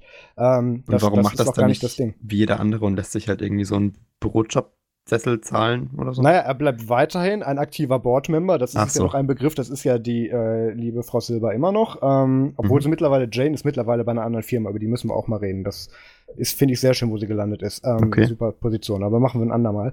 Er ist immer noch aktiver Boardmember, er ist immer noch einer der, äh, der größten Anteilshaber ähm, von, der, ähm, von, von Docker.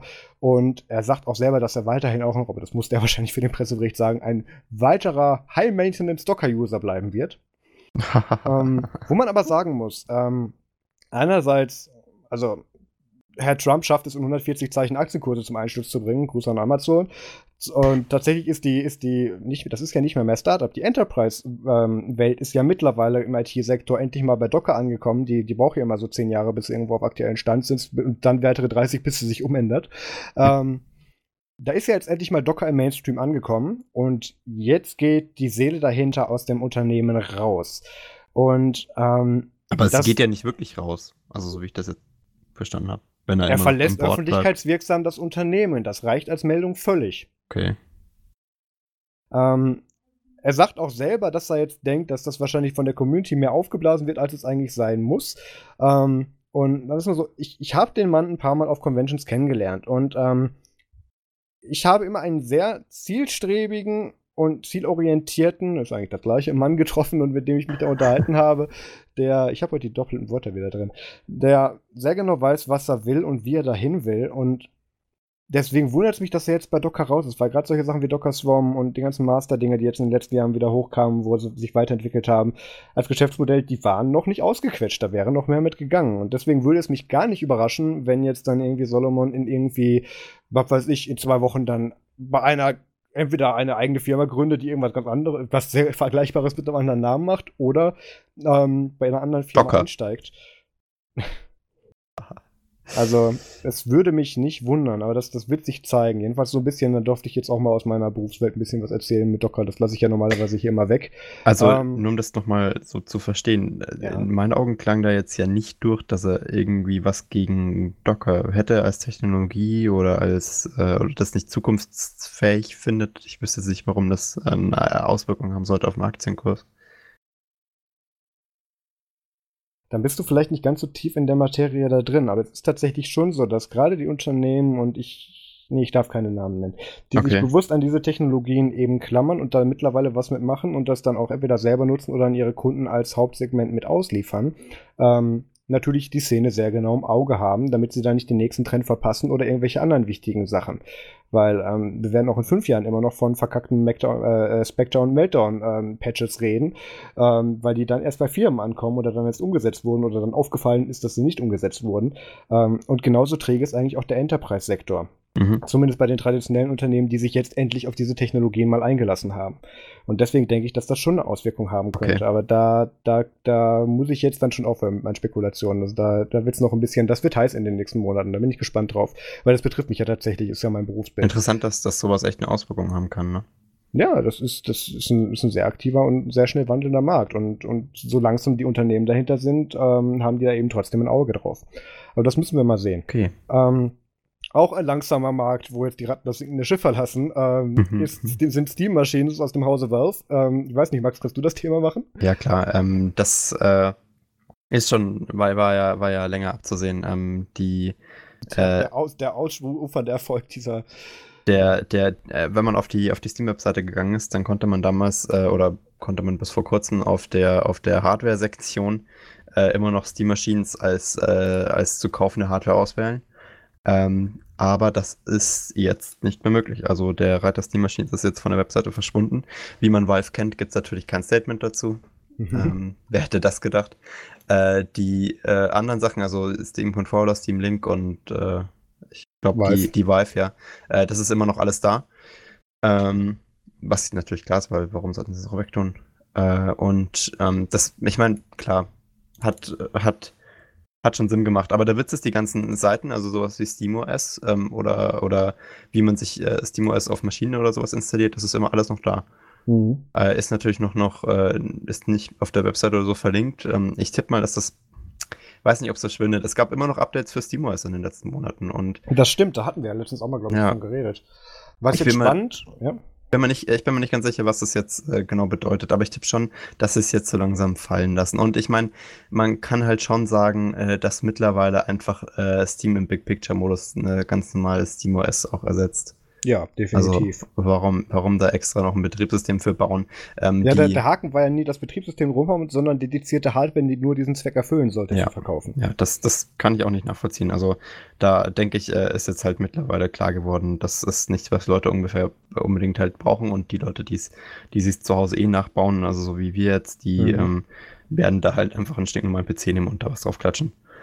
Das Interessante, was wir jetzt dann in der Zukunft noch absehen müssen, ist, ähm, ich könnte mir vorstellen, also ich habe da jetzt keine Details oder irgendwelche Einsichten zu, ich, ich, denke mal, es wird so sein, dass Steam bzw. Valve hingegangen ist und mit den Hardware-Partnern, ich glaube, es waren MSI und Asus hatte, glaube ich, auch mal eine Steam-Maschine. Und was war dieses ja. Ding, was wir auf der Gamescom mal gesehen haben? War das, das, war von Acer oder Asus, ja, also ja, da, da gab es schon mehr die, die, die paar Unternehmen, die eben ähm, eine Steam-Maschine rausgebracht haben, denke ich mir, wird das eine vertragliche Kooperation gewesen sein, die auch dann eben bis, auf, bis aufs Trademark-Level runtergegangen ist, wo mhm. es dann hieß, wenn ihr dann eben Steam-Maschinen vertreibt, haben wir da unseren gewissen Share.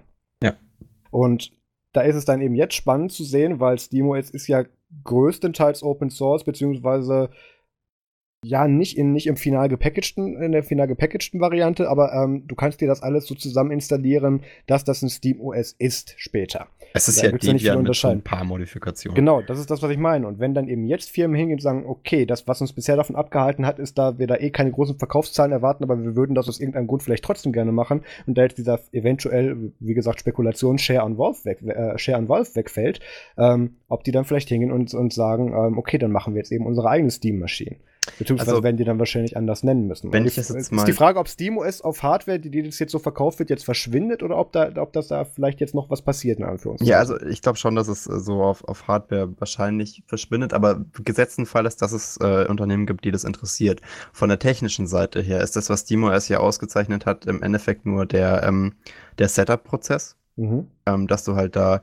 Ja, der äh, aufgebaute OEM-Mode, ja. Ja, also dieser aufgebaute OEM-Mode für die Hersteller, dass du halt relativ einfach das auf die Maschine drauf klatschen kannst. Das mögen OEMs schon ganz gerne. Ähm, und äh, die Geschichte, dass, ähm, dass du halt automatisch immer den, in den Big Picture-Modus reinbootest und so Kram.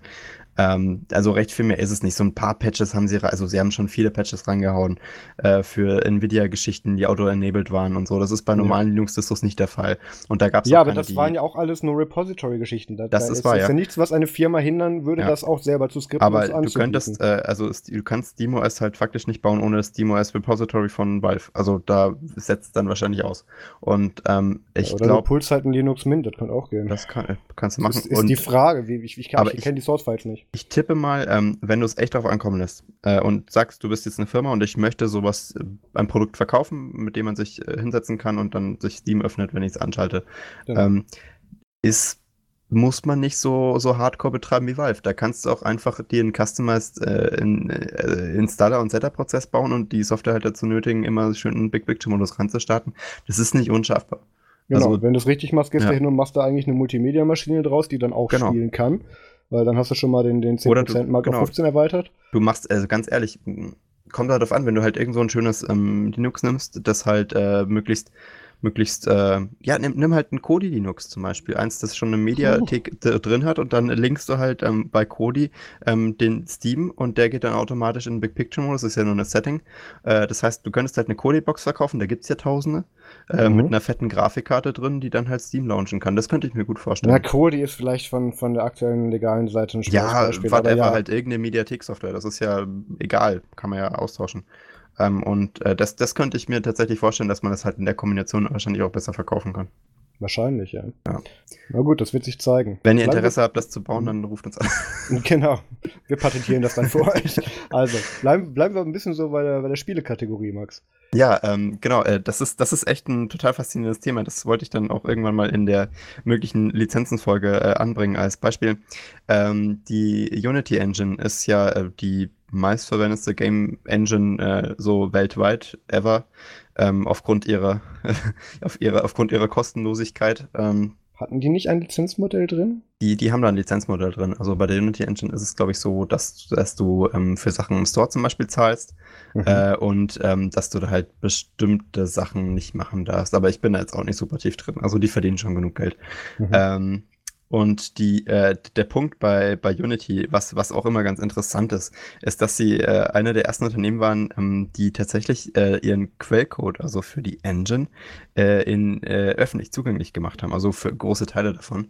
Äh, und das haben sie jetzt so ein bisschen weiter betrieben, das ist jetzt auch die, die Neuigkeit hier, äh, und haben halt im Endeffekt einen Großteil von, ähm, von dem, was die Engine so an, an Quellcode nutzt, jetzt wirklich äh, äh, auf, auf GitHub reingestellt. Ähm, und da würde man sich jetzt denken, okay, ist das jetzt, ist das jetzt ein Open Source Projekt? Also kann ich mir das forken äh, und kann ich mir mein eigenes Unity zusammenbauen, also Unity Engine zusammenbauen? Ähm, Es ist auf GitHub. Ist auf GitHub, ne? Äh, der Punkt ist aber, ähm, das ist tatsächlich einfach nur äh, View Don't Touch Open Source. Also du kannst äh, es dir anschauen, es ist für Referenzzwecke Ah. da, es ist für die Entwickler da, die sich das anschauen können, um halt ihre Spiele zu optimieren, um halt zu sehen, hey, was macht die Engine eigentlich bei X? Ähm, obwohl das ja eigentlich äh, eine Dokumentation stehen sollte, aber anscheinend ist Unity dazu faul. Ah, und äh, dann, dann kannst du halt sozusagen äh, als Ent Entwickler hergehen und sagen, hey, ähm, mein Spiel möchte das und das tun und bei, bei X bin ich mir nicht ganz sicher, was die Engine macht. Das ist irgendwie total unperformant und dann kannst du das dann halt nachvollziehen.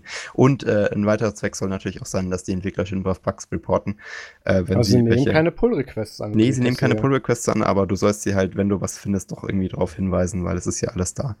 Also, äh, so, ich glaube, das liest man so ein bisschen durch die Blume auch raus, dass sie ganz gerne da ein bisschen Hilfe hätten von der Community. Aber generell, Ja, Ähm, ja, ist aber dann schwierig zu sagen. Ja, hm. also generell vielleicht, vielleicht haben die sich noch, haben die, sind die noch nicht so ganz drin, wie sie das mit den Contributern machen Ja, wollen. das stimmt, aber das ist auch gar nicht ihr Ziel. Also die wollen ja nicht, dass andere Leute committen äh, in ihren Code. Das ist immer noch total firmenintern und das ist auch überhaupt nicht Open Source. Also du kannst ähm, nicht deine eigene Kopie davon ziehen. Äh, also die vier Freedoms sind schon also überhaupt nicht erfüllt und Open Source ist es auch nicht. Ähm, und äh, du kannst, also es ist halt echt nur äh, im Endeffekt, äh, du kannst dir halt angucken, was du nicht kopieren darfst. so Ah, generell. so, warte mal. Äh, ja, ich, genau, ich bin schon irritiert. Ich sehe hier nirgendwo eine Lizenz. Ja, das ist äh, tatsächlich so. Es ist keine Lizenz, es ist nur ein Terms Verweis auf of die. Use. Ah, Ja, ja, okay. Terms of Use. Und äh, da wirst du dann ver verwiesen auf die Unity Terms of Use. Und ähm, die sagen halt, dass du es explizit nicht äh, für deine, ähm, also dass du es nur zu Referenzzwecken sozusagen verwenden darfst, aber nicht, ähm, um halt irgendwie ein, ein eigenes Produkt daraus zu basteln oder das zu forken. Ja, ich sehe schon, kein Redistribute und Genau. so weiter. Ähm, siehst du es als Prozess oder siehst du es ähm, als, als, das ist jetzt hier das Beste der Gefühle? Ne, ich meine, es ist auf jeden Fall, also es ist in meinen Augen auch auf jeden Fall besser, als äh, gar keinen Einblick in den Source Code zu Mhm. haben, klar. Äh, aber äh, das ist ein interessantes neues Modell, was ich schon sehr für, für sehr gefährlich erachte, dem klassischen Open Source Modell gegenüber, weil ein großes Argument, was man ja immer hatte bei Open Source, ist, ähm, dass der Quellcode offen ist und dass man deswegen leichter an Sicherheitslücken kommt. Ne? Also so, hey, äh, more eyes und bla, das kann man ja. Ne? Mhm. Und ähm, Und das ist, äh, dieses Argument fällt ja damit weg. Und äh, aber die ganzen Elemente, die sozusagen für, für normale Nutzer jetzt auch nicht unpraktisch sind, wie der Fakt, dass man es halt forken kann und dass das Projekt weiter maintained werden kann von verschiedenen Leuten, dass es da so ein bisschen Konkurrenz gibt, äh, die sich dann untereinander austauschen kann, wer dann das bessere äh, Fork hat. Ähm, das, das ist da überhaupt nicht gegeben. Also du hast halt echt nur einen Aspekt äh, von Open Source umgesetzt, ähm, der halt vielen, vielen Argumenten die Luft aus den Segeln nimmt. Äh, ja. Und ich glaube, das könnte, das könnte schon maßgeblich sein für die Zukunft, was sie davor haben. Also ich glaube, dass da vielleicht ein paar Firmen nachziehen werden in den nächsten Jahren. Ähm, und ist auf jeden Fall auch äh, total spannend, weil man halt sieht, wenn man keine Lizenz auf GitHub draufklappt, äh, klatscht äh, oder halt äh, nur, nur ein Verweis auf die AGBs, was ja vollkommen legal ist, wenn da keine Lizenz drin steht in einem GitHub-Repo, dann ähm, hat das äh, tatsächlich interessante Folgen. Also. Das ist bestimmt was für unsere Lizenzen. Das ist, äh, das ist äh, ein Core-Part dieser Folge, dann, da können wir dann drauf eingehen. Aber ähm, das äh, ist auf jeden Fall ein spannendes Thema und ich meine, natürlich besser ist nichts, äh, man kann immer einen Source Code von der Unity Engine dort einsehen. Äh, ich fand es ganz interessant, ähm, dass manche Leute das auch assoziiert haben mit dem relativ, also mit dem mäßigen Erfolg von der Godot Engine. Ähm, Sagt mir zum Beispiel gar nichts. Ja, das ist, ähm, das ist eine freie Software ähm, Spiele-Engine. Die, Wo fand äh, die so Verwendung? Die, es gibt so ein paar Sachen, von denen du mal gehört haben könntest. Ich habe, glaube ich, erst ein oder zwei Spiele so äh, äh, gefunden, äh, die man tatsächlich spielen kann mit Godot, die auch was bringen. Es gibt jetzt aber mittlerweile auf Android tatsächlich so ein paar größere Firmen, die es auch nutzen. Ähm, mhm. Aber ich bin mhm. halt nicht so der Android-Spielermensch, deswegen kenne ich mich da nicht so aus. Mhm. Ähm, Godot ist tatsächlich ganz cool. Ähm, Habe ich mal auch runtergeladen. Das ist ähm, relativ einfach zu benutzen äh, und ist halt so eine, so eine Game Engine-Umgebung. Und hat jetzt vor kurzem den Version 3 Release, äh, Version 3 Release gehabt, ähm, und soll da ganz viele tolle neue Features drin haben. Ich meine, ich bin jetzt kein Entwickler, kenne ich mich nicht aus.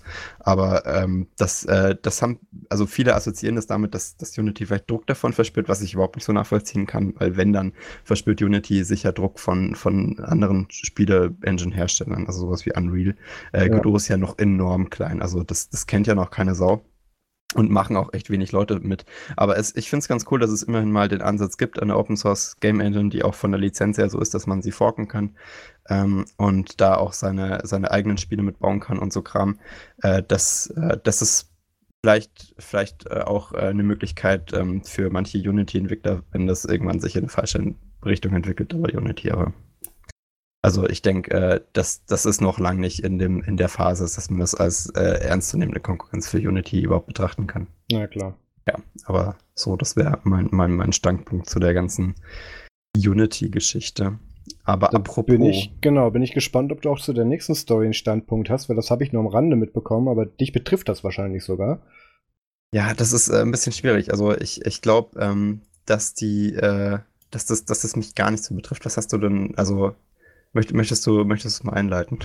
Genau, also ich habe gehört, dass es jetzt anscheinend, dass Google jetzt hingegangen ist und gesagt hat, ähm, wenn ihr abseits der vom Hersteller eures Smartphones oder von uns bereitgestellter ähm, Vanilla, in Anführungszeichen Android Experience, die Google Play Dienste oder die, ja, die Google Dienste ähm, nutzen möchtet, ähm, müssen die jetzt in irgendeiner Form zertifiziert oder registriert werden, damit ihr die nutzen könnt, damit wir die ähm, User Experience ähm, im Prinzip, ja, wie soll man sagen, ähm, auf dem Qualitätslevel, wie wir das für richtig halten, bereitstellen können. Und da sind dann jetzt ja auch dann die kleine Custom ROM XY-Form betroffen, die dann natürlich nicht Google zertifiziert ist. Also das wirkte für mich so ein bisschen wie ein Lockout, aber da, da haben irgendwie, da haben sich irgendwie ganz viele Sachen ergeben. Hast du da vielleicht mehr Infos zu, Max? Also ich bin mir nicht ganz sicher, ähm, wie, das, wie das sich dann wirklich umsetzt, weil an sich ähm, heißt es ja, äh, also diese, diese, diese Zertifizierung ist ja, dass jedes Gerät halt so eine ID hat, äh, so eine Android-ID. Und diese Zertifizierung holen sich halt Hersteller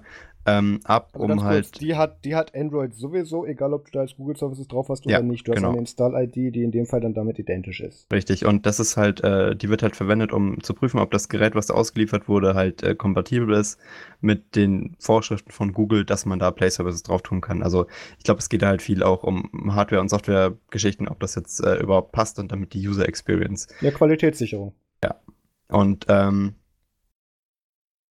ja, also das ist, äh, das ist ein bisschen verwirrend alles gerade noch. Also die, die Nachrichtenlage zu dem ganzen Thema ist, äh, ist, ist schwierig, weil ähm, das natürlich schon ein bisschen desaströs sein könnte und dazu führen könnte, dass wenn äh, Google äh, äh, Geräten, die nicht mehr zertifiziert sind, was im Endeffekt alle Custom-ROMs sind. Ähm, weil sie halt im Endeffekt die, die, die Software auf dem Gerät verändern und damit halt äh, aus dieser Google-Zertifizierung rausfallen und die Android-ID sich ändert, äh, kann es halt äh, dazu, kann es halt bedeuten, dass äh, jeder einzeln hingehen muss, der ein, ein, ein Custom-ROM-Telefon verwendet äh, und äh, bei Google um halt eine Zertifizierung betteln muss. Das muss man dann manuell freischalten.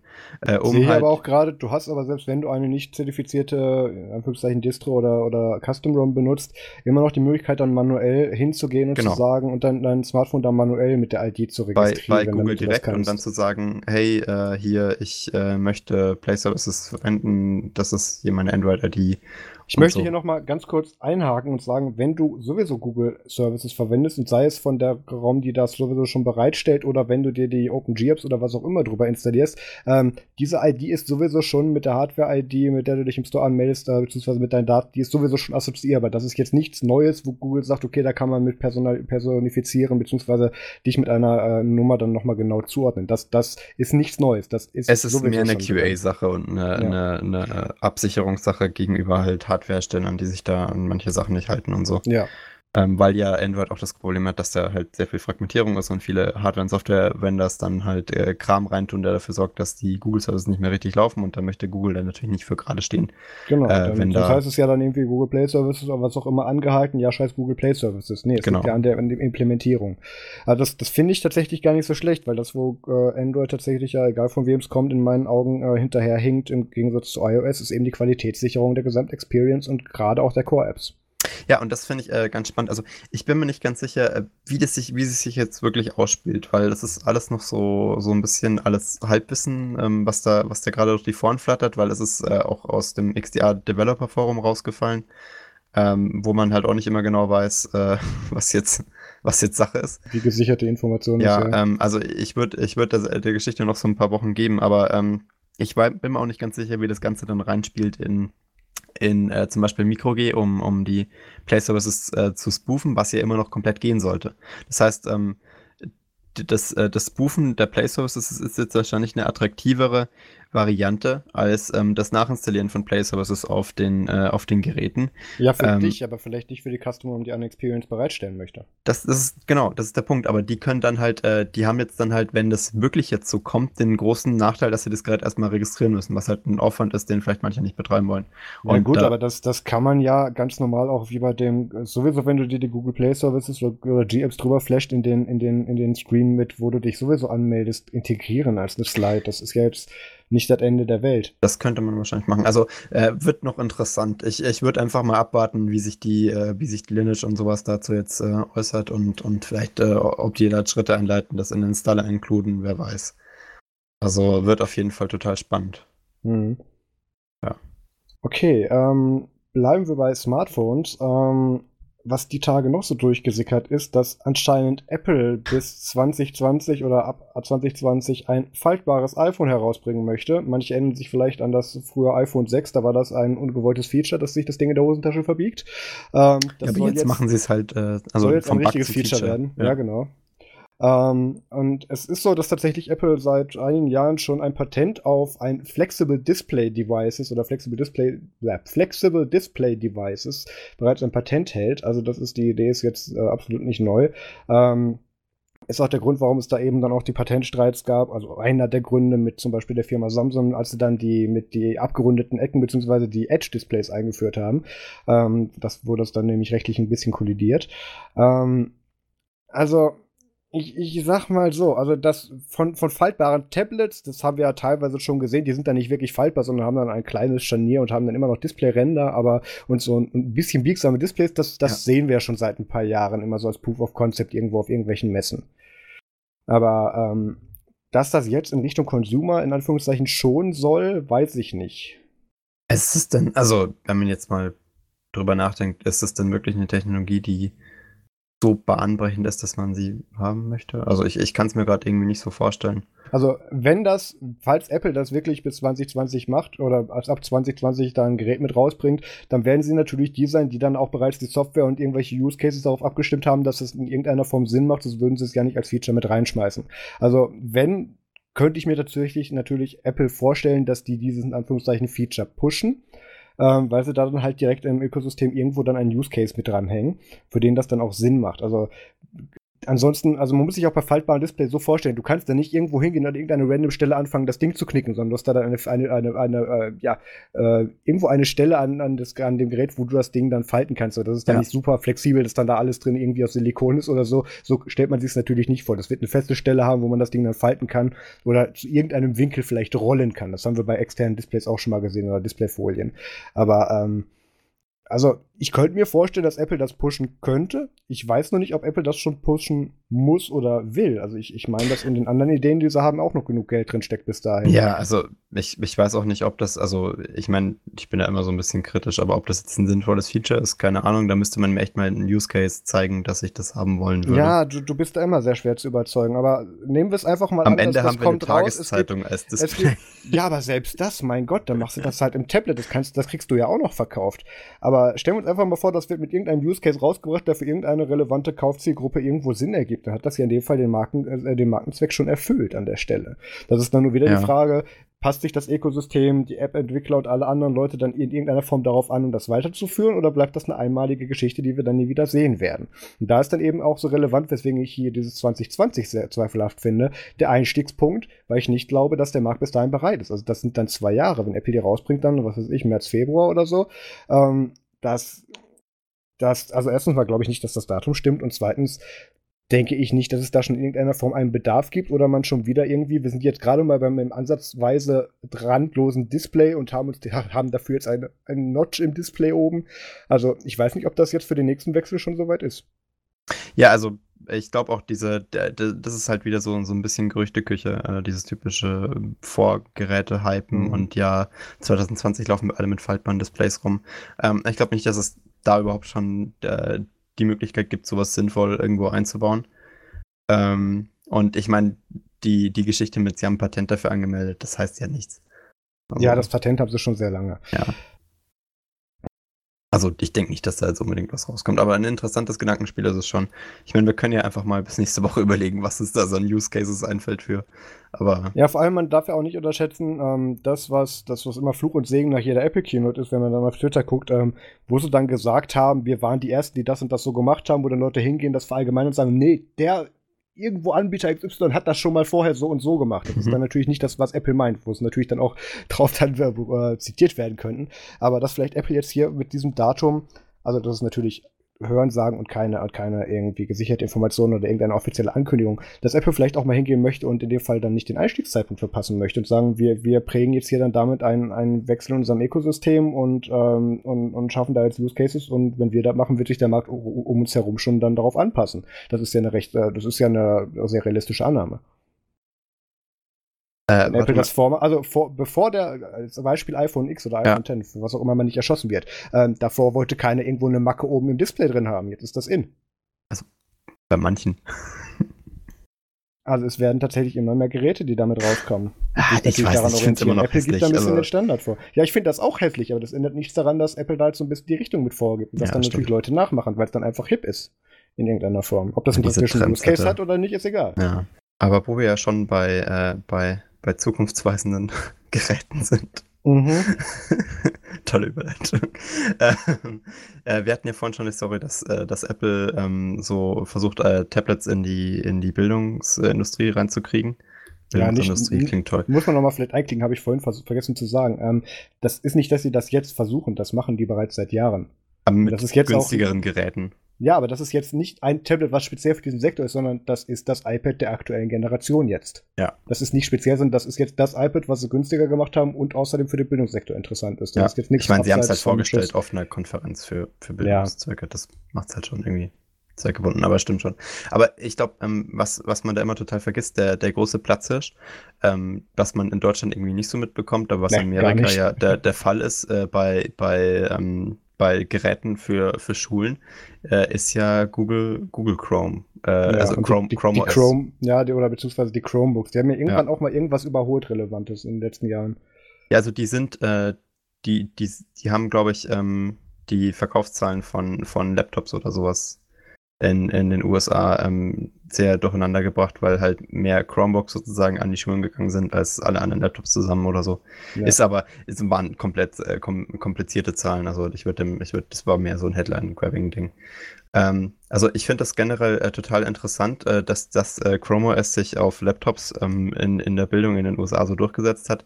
Ähm, aber die versuchen jetzt anscheinend auch ähm, dieser, äh, dieser dieser neuen Welle an, äh, wir setzen jetzt äh, Schullaptops durch Schultablets äh, Ding äh, Herr zu werden und bringen jetzt äh, so wie Apple auch ein, ein, ein Chrome OS Tablet raus. Mhm. Ähm, Finde ich spannend. Äh, ich meine, das macht Sinn, weil die Laptops waren ja schon, ähm, schon, schon auch relativ, äh, hatten die Touch, hatten Chrome-Laptops? Ich, ich, ich glaube, manche Modelle ja, aber die Einstiegsgeräte glaube ich nicht. Das, ähm, was ich, was die ich dann, genau, die hatten dann, deswegen wurde immer in den Reviews auf diesem unsäglichen 2 Zoll irgendwie Touchpad, was die dabei hatten, ja. rumgehackt, weil da sonst nichts ging als Input. Was ich nicht verstehe an der ganzen Geschichte, ist, warum sie, sie Chrome OS ähm, auf Tablets jetzt ausliefern.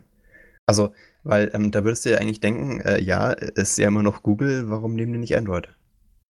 Naja, also Chrome OS ist ja zu Teilen Android und Android ist zu Teilen Chrome OS. Da sind ja die Grenzen relativ verschwindend. Ja, sie versuchen die Grenzen dazu verwischen zu lassen, aber generell ist es halt schon noch so ein, äh, ich weiß, auf was basiert Chrome OS? Auf äh, äh, ich weiß gar Gentoo, nicht, auf was ich. Ja, ja, doch, genau, auf dieser ja. eigene Gentoo-Version, die sie da aufgebaut haben.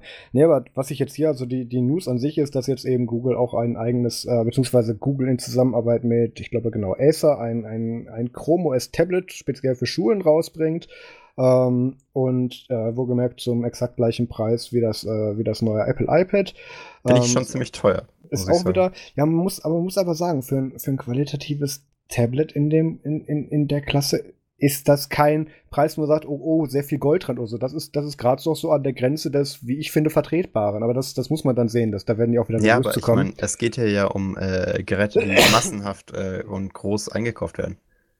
Ja, aber da gibt es ja auch wieder die Programme mit Partnern und Leasen und Schule und Rabatt und so weiter ja. wieder. Das, das, da wird sich ja auch wieder, da, da passt sich ja ein Markt drumherum wieder an. Jedenfalls der Punkt ist, weil du gesagt hast, warum nimmt man da Chrome OS anstatt einfach ein plattes Android, ähm, ist natürlich, dass gerade für diesen Schulsektor und, und allein weil das, weil das dann Kinder mit fettigen Pfoten die Geräte in die Hände bekommen, sich da ein Markt äh, auftut, natürlich wieder, wie auch, auch schon bei Apple mit Logitech so ist, für Third-Party-Zubehörartikel, äh, äh, wie in dem Beispiel. Ich bin mir ziemlich sicher, dass das Ding wieder mit ähm, von, von Acer sehr bald dann oder über einen anderen Drittan Dritthersteller mhm. dann eine, eine Tastatur bekommt, die man dann in irgendeiner Form als Dock mit anschließen kann oder dass man da irgendwo ein Bluetooth-Ding hat und dass es da wird es auch bestimmt einen Stift für geben oder irgendein anderer Stift wird kompatibel sein und so. Ähm, und ab einer Größe von 9,7 Zoll. Ähm, ich meine, ich habe es ja schon beim GPD Pocket gesagt, 7 Zoll mit Desktop-Betrieb macht nicht viel Sinn, aber so gerade Richtung 10 Zoll ist es so gerade vertretbar. Und da muss man ja sagen, dass da sowohl Chrome ist als auch Android, was ja zu, in, in, Teilen miteinander verschwimmt in diesem Beispiel, ähm, im Anführungszeichen Desktop-Mode tatsächlich ja nutzbar ist. Und da finde ich es gerade im Bildungssektor, wo man dann tatsächlich ja dann auch dann, auch wenn Android dann mal irgendwann dahin kommt oder Chrome OS jetzt in diesem Beispiel, es wird immer verwirrender, ähm, ein Ökosystem bekommt an Applikationen, die auch tatsächlich dann irgendwo da einen Mehrwert erbringen können, dass da dieser Desktop-Mode auch Sinn macht. Von daher wundert es mich eigentlich eher weniger, dass sie da Chrome OS genommen haben.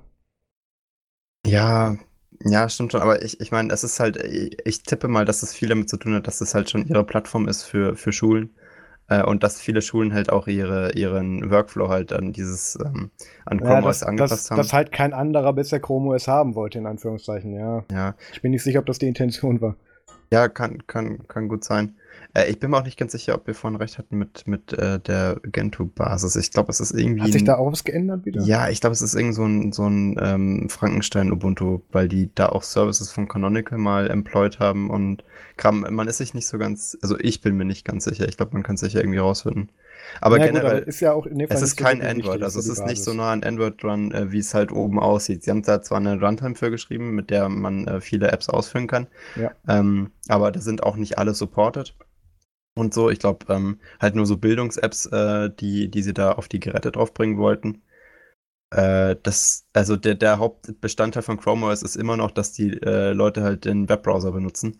Also nicht den Webbrowser, sondern halt ähm, die, die Google Services, äh, die halt von der Schule dann bereitgestellt, also von Google, die der Schule bereitgestellt werden äh, und die, die Kinder dann da drauf zugreifen. Mhm. Ähm, Na, ich habe mir jetzt ja auch gerade noch mal die Ankündigungen durchgelesen. Warte, da gab es ja keine Keynote, sondern einfach nur einen Blogpost. Ja. Ähm, wo ich vorhin noch angesprochen habe, dass, dass Apple halt im Gegensatz zu Google mit Android oder Chrome OS ähm, wenigstens ein Ökosystem mit bereits vorhandenen Apps und Integrationsmöglichkeiten anbietet, wo jetzt dann zum Beispiel Google jetzt hier hingegangen ist und gesagt hat, ähm, für Handwriting, also für Handschriften-Sachen, die du irgendwie mit einem Stylus oder irgendeinem Pen machst, kannst du dann zum Beispiel Google Keep nehmen, also diese Notizen-App. Mhm. In, in Squid kann man dann was mit PDFs und Annotations machen. Ähm, es gibt wohl Google Classroom, wo man dann mehrere Geräte mit verwalten kann. Das hat Apple auch in der Classroom-App. Ähm, dann bieten sie hier an, was ich schon recht, recht gewagt finde, ähm, für, für kreative Sachen dann die Adobe, äh, Adobe Illustrator Draw App zu nehmen oder halt ganz viele andere Sachen. Da sieht man halt wieder so, da werden halt sehr, sehr viele Third Parties wieder in dem Fall dann angeboten, die man für diesen Use Case benutzen kann, aber tatsächlich gar nicht für diesen Use Case ausgelegt sind, wo ich eben dieses Qualitätslevel, wo ich da eben diesen Strich ziehe, wo ich bei Apple eben sage, mit diesen ganzen Schul- und Education-Apps, die die da eben im Apple-Ökosystem haben und mit anbieten und darauf optimiert und angepasst haben, hast du da im Prinzip wirklich eine abgeschlossene Out-of-the-Box-Experience, wo du dich dann nur noch entscheiden musst, zu wie viel Prozent möchte ich die denn so nutzen. Bei Google mit, dem, mit diesem Chrome OS Tablet hast du es jetzt dann hier wieder mit, du musst dir dann jetzt da was von Adobe holen, da von irgendeiner anderen App, die sind dann auch wieder nicht hundertprozentig miteinander kombinierbar. Irgendwo hast du dann noch eine Classroom-App, wo du genau sehen kannst, was da jetzt gerade läuft, mehr oder weniger. Also das ist eben so das Ganze, wo ich finde, dass Apple da die Nase vorne hat, weil die Experience sehr, sehr viel runder aber, ist. aber Sektor. es hat sich ja trotzdem auf jeden Fall schon mehr durchgesetzt. Also, ja, ich mein, allerdings, allerdings wegen dem Preispunkt, weil Google ja. die Dinge halt einfach mit den Hardware-Partnern äh, unters Volk geschmissen hat mit dem Motto, bitte nimmt sie. Gibt ja. ein bisschen Geld, aber nehmt sie. Nee, also ähm, das, äh, das war auf jeden Fall smart. Sie haben da halt eine krasse ja. Marktdominanz jetzt in diesen ganzen Schulen aufgebaut äh, und viele, viele, viel, viel Know-how da jetzt auch äh, drumherum entwickelt und viele Schulen wissen jetzt halt schon, hey, ja, wenn ich hier irgendwie ähm, Services brauche oder meine Leute mit Laptops ausstatten möchte oder auch das Lehrpersonal nur mit Laptops ausstatten möchte, da kann ich das halt so machen. Ähm, und das dann jetzt halt in den kleinen Formfaktor zu packen und auf den Markt zu klatschen, ist wahrscheinlich keine dumme Idee. Ähm, ich glaube, ja, also äh, ich bin ja kein so Fan von Chrome OS gewesen. Ich finde es auch irgendwie weird, dass das halt alles äh, nur Google-Applikationen sind, aber äh, was man halt nicht vergessen darf, äh, die Applikationen, die drauf laufen, wie du schon vorhin gesagt hast, sind zwar alle Third-Party, aber in ihrem Bereich halt wahrscheinlich auch, ähm, es, es gibt halt mehr als, als auf Apple ähm, Bildungsgeräten würde ich mal sagen. Also die sind dann zwar alle von Apple auf diesen Bildungsgeräten, aber wenn du dir mal anschaust, dass die zum Beispiel ähm, Duolingo oder sowas da muss ich, Da muss ich gleich einschrecken. Okay. Apple hat auch, hat auch super viele extra für den Bildungssektor eben dann im Store äh, Kategorien mit Third-Party-Anwendungen, die okay, tatsächlich ja, mehr sind als die, die Google, äh, als die, die Apple selber anbietet und die sich da tatsächlich aber mittlerweile integriert haben in diese Classroom-App von äh, bei iOS eben. Also, also ich habe schon das Gefühl, dass Android halt, äh, dass äh, Google äh, Chrome OS schon auch auf ein größeres größeren Rahmen an, an Third-Party-Apps zugreifen kann. Aber ich kann es nicht sagen. Also ich habe Chrome das, das nie ich, so wirklich Das sehe ich tatsächlich echt anders. Aber da müssen wir echt mal eine Folge ja. zu machen. Lass mal gucken, dass wir da irgendjemand finden, der uns da vielleicht auch aus der Praxis was zu erzählen vielleicht kann. Vielleicht kriegt man ja in Deutschland auch irgendwann mal so ein Chromebook. Ich weiß gar nicht, wo man das noch kaufen kann. Ich wollte für die Folge jetzt nicht nochmal zur Schule gehen, wenn sie es nee. nicht vermeiden lässt. Mal schauen. Das auf jeden Fall nicht. Aber ja. Thema. Ja. Ähm, Apropos so für, Dinge, die jeder haben wollte. Äh, ja, das habe ich mir auch gedacht, als ich das Thema ins Dock gepackt habe. Ähm, so ein kleiner Abschluss, bevor wir mit unseren eigentlich WTF-Themen anfangen. Das hätte da auch fast reingepasst. Ähm, es ist anscheinend so, dass, also Microsoft hatte ja mal die tolle Idee, hey, wir machen was, was wir offensichtlich über die Jahre bewiesen am wenigsten können mit, wir machen einen Browser namens Internet Explorer. Den findet keiner gut und nutzt jeder nur, um sich einen anderen Browser runterzuladen. Deshalb benennen wir den um in Edge. Der zugegebenermaßen, merken. der zugegebenermaßen benutzbar ist. Also du hast nicht die Gedenksekunden, du hast nicht die Aufhänger, du hast nicht die Systemfreezes. Tatsächlich erst benutzbar. Also Edge ja. tatsächlich auf dem Desktop ähm, er tut nicht mehr ganz so weh tatsächlich. Das ist immer noch nicht alles geil und alles rund, aber das ist um Längen besser, als was Internet Explorer da ab. Und er überschreibt die ganze Zeit deine Preferences mit Zum Beispiel, ja. ja. aber Edge, Edge ist schon wirklich benutzbarer geworden. Ja. Ähm, und jetzt ist es anscheinend so, dass es Edge auch schon eine ganze Weile auf iOS-Geräten gab. Ich weiß gar nicht, gibt's äh, den Edge-Browser auch für Android? Ich glaube nicht, oder? Ähm, ich glaube, das haben sie tatsächlich davor schon rausgemacht. Äh, Play. Ja, das ist jetzt nicht wieder, wer was zuerst, sondern äh, ich habe da einfach gerade keine Information zu. Ich gucke gerade mal ganz schnell. Edge Browser. Ähm, doch, den gibt es tatsächlich für. Ja, ne, aber als Beta. Als, als Beta für Android gibt es den tatsächlich. Also den, den haben sie aber, äh, glaube ich, schon davor angekündigt. Es gab ja damals auch so ein bisschen Aufschrei und alle haben sich gewundert, was der Quatsch denn soll, weil warum sollte man, ne? Also genau. Weil, weil die eigene News ist jetzt, äh, die eigentliche News ist jetzt auch, dass es tatsächlich jetzt den Edge-Browser dann jetzt auch für das iPad gibt. Und da muss man immer ein bisschen unterscheiden. Apple ist da sehr restriktiv, was, was ähm, der Unterschied zwischen äh, äh, ja, iPhone und iPad, also, also Phone- oder Tablet-Anwendungen betrifft, weil die da eben mit dem Formfaktor und mit den Frameworks eben unterscheiden. Und es ist so, dass du auch eine ganz normale iPhone-App dann auf dem iPad laufen lassen kannst. Das ist gar nicht das Problem. Aber die läuft dann halt auch in dem Formfaktor und nutzt dann eventuell dann auch nicht den ganzen äh, Platz, den sie auf dem Tablet-Screen eben haben könnte. Deswegen gibt es halt das eigene Framework auch für die Tablets. Und jetzt ist ja. es so, dass Microsoft hingegangen ist und jetzt auch den Edge-Browser für iOS für das iPad anbietet. Also komplett Full-Size und komplett mit den ganzen Libraries und so. Ich habe den die Tage ein paar Mal benutzt. Ähm, und man muss sagen, was, was die mobilen Browser sowohl beim iPad als auch beim iPhone betrifft, ähm, ist Safari von der Performance einfach unschlagbar. Das ist einfach so. Ähm, Chrome ist in Anführungszeichen okay, aber auch nur, weil sie ja nicht das, das richtige Framework nutzen können darauf, wegen der, wegen der Plattformrestriktion. Das ja. ist aber ein anderes Thema. Ähm, Firefox ist wahrscheinlich vom Qualitätslevel ungefähr vergleichbar mit dem von Android. Also ja, es geht, aber es geht auch besser, so die Nummer. Ähm, und, aber ich muss sagen, ich habe jetzt Edge halt ein paar Mal, ein paar Tage auf dem iPad benutzt und ähm, das war echt okay. Also ich bin positiv überrascht, wie, wie, wie flüssig das alles war, wie schnell die Seiten geladen haben, sich der Inhalt aufgebaut hat, wie schnell der auch zwischen gecagten Sachen hin und her schalten konnte. Also ich habe mal irgendwie so, so ganz viele Verläufe in einer Session gemacht und habe dann einfach mal so zehnmal äh, zurückgeswiped und so und da war dann alles eigentlich instant da zum Scrollen, wenig nachladen. Das ging schon tatsächlich echt gut. Ähm, was hier bei der, äh, bei der Tablet-App und wahrscheinlich auch bei der iPhone-App äh, noch zu, äh, relevant zu erwähnen ist, ist, dass Microsoft da von ähm, äh, wie Sie sagen, um, um, die Nutzer, um die Nutzererfahrung zu verbessern, möchten Sie gerne ähm, die Browser-Verlaufsdaten des Nutzers einsehen und nach Hause telefonieren, weil das aus irgendeinem Grund anscheinend der Qualitätssicherung dient. Kennt man ja. Ja, ja, es ist, es ist just for science. Ähm, ist aber tatsächlich so, wie ich auch tatsächlich ähm, überraschend positiv herausstellen möchte. Beim ersten Start der App ähm, ist das, äh, glaube ich, der zweite Screen. Also der ist es so, willkommen, ich bin der und der. Der zweite ist, ähm, möchtest du dich mit einem Microsoft-Konto anmelden? So diese ganzen Sachen wieder mit Verlauf synchronisieren, so die Geschichten hat ja Chrome auch und alle anderen. Und der dritte oder so ist, glaube ich, direkt damit, hey, wir sind in der Entwicklung, möchtest du zur Verbesserung beitragen und uns deine Nutzungsdaten überlassen, so in Anführungszeichen. Und haben da auch eine Auflistung und da gibt es dann einen fetten Ja- oder Nein-Button. Vielleicht und, zeigen ähm, diese ganzen Skandale irgendwann noch Wirkung, ne? Ja, also das war schon echt transparent gemacht und selbst wenn du nur durchgeklickt hast, ist das in diesem aktuellen Edge-Browser tatsächlich noch sehr, sehr spärlichen Einstellungsmenü auch tatsächlich einer der, äh, ich glaube, es ist auf jeden Fall nicht einer der letzten Punkte mit den Nutzungsdaten und mit den Datenschutzeinstellungen. Also das finde ich schon ganz okay gemacht. Ähm, und Compet Competition ist ja gut, das müssen wir uns ja immer wieder sagen, solange bis wir das glauben.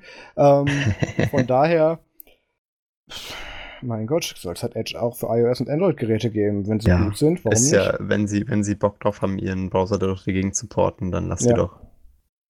Na, ne, also, ich, ich halte sie da sicher nicht auf. Ähm, ich ich habe jetzt nicht vor, es zu nutzen, muss ich sagen. Ich weder auf Android noch auf iOS noch auf irgendwelchen anderen seltsamen Nee, das wird bestimmt auch nicht mein Standardbrowser, aber ja. ich fand das mal interessant und ich meine dafür, dass die gerade in der Entwicklung sind und ich habe auch solche Sachen wie riesige, also wirklich so 20 MB große PDFs oder so in der Session laden und anzeigen lassen, bis über irgendwelche 4K-Codecs solche Sachen gemacht und das, das lief alles natürlich, weil die größtenteils die Plattform-APIs dafür nutzen, recht rund, aber auch so diese ganzen Performance-Sachen drumherum, also die können den jetzt bestimmt noch kaputt featuren, da habe ich keinen Zweifel dran, aber ähm, fand ich ganz gut.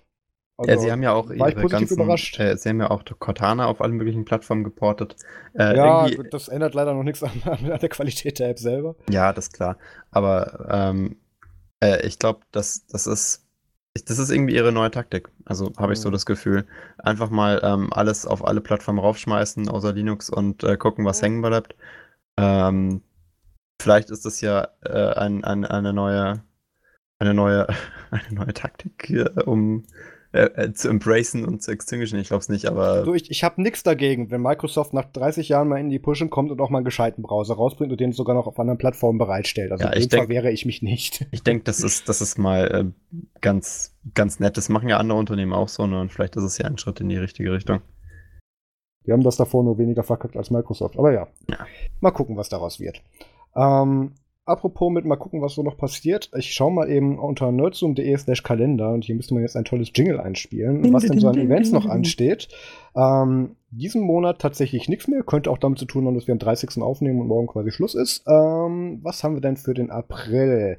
Da sieht die ersten vier Wochen tatsächlich oder drei Wochen recht spärlich aus, aber dann haben wir am ähm, vom 27. bis zum 29. Ja, genau.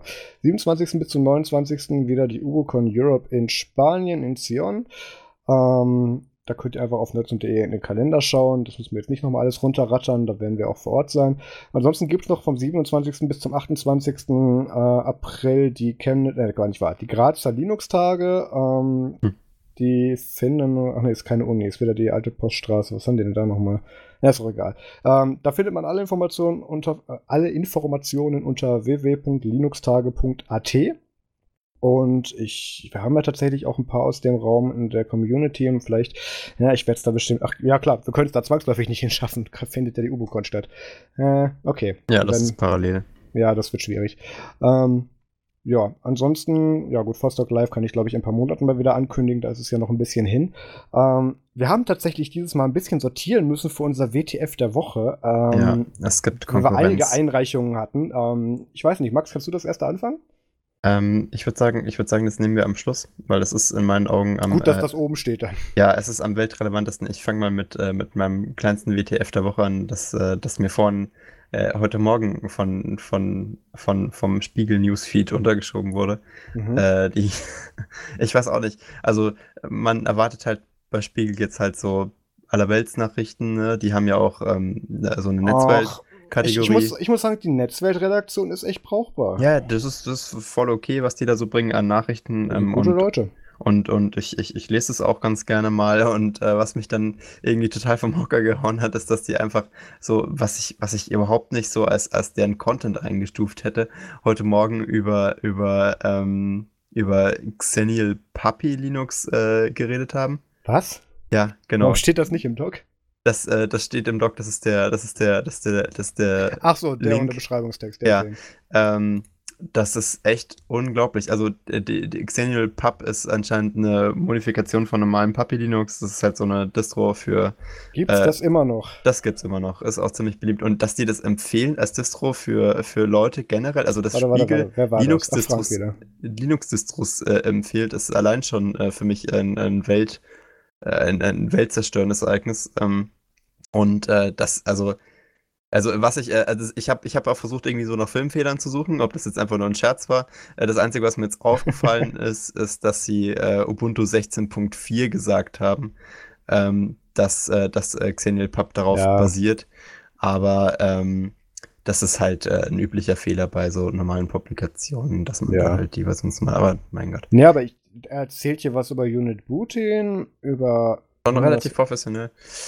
Muss man. Und ist das tatsächlich brauchbar? Hä, wie ist das denn passiert? Ja, ja ich teile deine Verwirrung. Also, das hat mich irgendwie total. Ich dachte mir, ist das jetzt die falsche Webseite? Hat hier irgendjemand von von, keine Ahnung, also selbst bei Golem oder so siehst du jetzt nicht wirklich Empfehlungen äh, mit, mit Xenial Pub. Ich selbst kenne ja, ja Xenial Pub nicht mal. Also das ist, das ist, äh, ich meine, äh, der Wort her, der, der, der Wort, die Wortherkunft ist schon klar. Es geht ja irgendwie so um angepasstes Puppy Linux Ubuntu Klonteil. Für absolute Low-End-Hardware und alte Hardware, so wie ich das hier sehe. Ja, und, und natürlich hier super RAM-sparsam, aber dass, dass, dass der Spiegel über so totale äh, Special Interest Linux-Dinger schreibt, das, das hat mich jetzt schon, ähm, schon schon erwischt. Ich weiß nicht, irgendwie hat, das, hat sich das so angefühlt. Äh, es, es war auf jeden Fall ein WTF-Moment, aber auch so ein, hä, ist das jetzt Mainstream oder was? Äh, und vor allem das, was Mainstream wird aus dem Linux-Bereich, das ich davor noch gar nicht kannte. Also Xenial Pub ist, ist, war mir davor noch kein Begriff. Also das ist halt irgend so ein Puppy-Spin-Off. Äh, spannend. Ich meine, das ist natürlich ein totaler Bullshit-Puppy-Spin-Off, ähm, den man jetzt vielleicht nicht so wirklich installieren sollte. Äh, ich, ich, weiß auch nicht, wie sie gerade auf den gekommen sind. Ja, also das ist halt eine total seltsame Wahl, sorry. Also da kann man ja auch normales Puppy Linux nehmen. Ähm, ja, Max, wir sollten uns nicht beschweren, dass sie das machen. Ja, das stimmt. Nein, äh, also es ist, äh, ist, schon, ist schon okay so, aber äh, ja, also geil. Also, ich weiß nicht, hat mich, hat mich irgendwie total ähm, so wie ein kalter Eimer Wasser erwischt, aber gut, in, in einer guten Art und Weise. Okay. Das wäre so äh, mein, mein kleines WTF der Woche. Aber wir haben ja auch größere unter anderem die, äh, die spannende Geschichte, dass, ähm, dass man anscheinend, wenn man jetzt normaler kleiner Pornoproduzent ist, äh, wie wir halt, ähm, und, mhm. und diese Sachen dann halt auf Google Drive speichert, wie wir halt, dass, dass man dort nicht seiner, seines Lebensunterhaltes sicher ist. Also es ist ja schon bekannt gewesen, dass das, äh, das hatten wir auch schon ein paar Mal bei, wie heißt nochmal das Cloud-Modell von Microsoft, was sie regelmäßig umbenennen? Äh, Azure. Nein, nein, nee, nicht das, das File-Cloud-Ding für, für den User. Ach so, äh, MyDrive. Nee. Nee, äh, ja. Ja, äh, ist, ist, ist nicht Drive, ne? Es ist auch egal. Das jedenfalls viele Firmen und da eben hingehen und dann eben Fallsignaturen bis äh, manuelle Reviews von Dateien machen, die da drin sind, so sei es Stichproben oder, oder äh, algorithmusartig hingehen und dann eben gucken, sind da irgendwelche illegalen Inhalte mit dabei und die dann eben je nachdem rausfiltern, löschen oder, ans oder zur Anzeige bringen auch. Und da ist es jetzt auch bei Google so, dass sie jetzt einem Google Drive die Terms of Services eben angepasst haben, beziehungsweise die waren schon länger so, aber jetzt, jetzt enforcen sie die auch. Wegen einer ähm, Gesetzesänderung in den USA. Also genau, das, deswegen, also die Regelung gab es schon eigentlich vorher, aber jetzt, jetzt durch die Änderung äh, müssen sie das eben auch enforcen und durchsetzen. Und der Fall wurde bekannt, weil die Pornodarstellerin, Pornodarstellerin Avi Moon, das ist bestimmt ihr richtiger Name, ähm, Kennst du die? Muss ich, muss ich das vorlesen? Persönlich, natürlich. Ähm, ähm, sie wollte über Google Drive dem Gewinner eines Chatobet-Contest ein Sexvideo senden. Bitte eines was Contest? Ja, Chatroulette, das wird wieder irgendein Video. Chatroulette, das ist wie Chatroulette, nur Chat zum Masturbieren. Du hast echt Wahrscheinlich, jetzt? dem Namen nach. Chatroulette, Ich, ich oh, google jetzt mal nicht mit, mit, nein, mit dem äh, Browserprofil. Nein. Ähm, und da wollte sie eben ihm diese Datei schicken und ähm, dann kam anscheinend dann aber beim Aufruf dieser Datei eine Fehlermeldung äh, mit, der, mit dem Inhalt This item may violate our terms of services our terms of service ähm, und dadurch wurde das eben so ein bisschen bekannt, dass Google jetzt dann eben hingeht und Gott, das geht ja noch weiter. Muss ich das vorlesen? Na gut. Der Gewinner hätte sich schließlich bei der Chemsex-Seite Chatobet beschweren können, weil sein Blowjob POV nicht, nicht bekommen hat. Point of View, nee, was ist das? Keine ja. Ahnung. Will ich, doch, will ich glaube ich, gar nicht wissen. Ähm, ah ja, und natürlich hat sie das beim Motherboard reingekippt, deswegen wurde das bekannt. Ähm, mhm. Ja, Gut, das ähm, also Google glaub, hat für sein, für sein Google Drive hat, haben sie eben Richtlinien, was da reinkommt. Sie sind im Endeffekt die ersten, die dafür in Haftung gerufen werden und geben das nur weiter.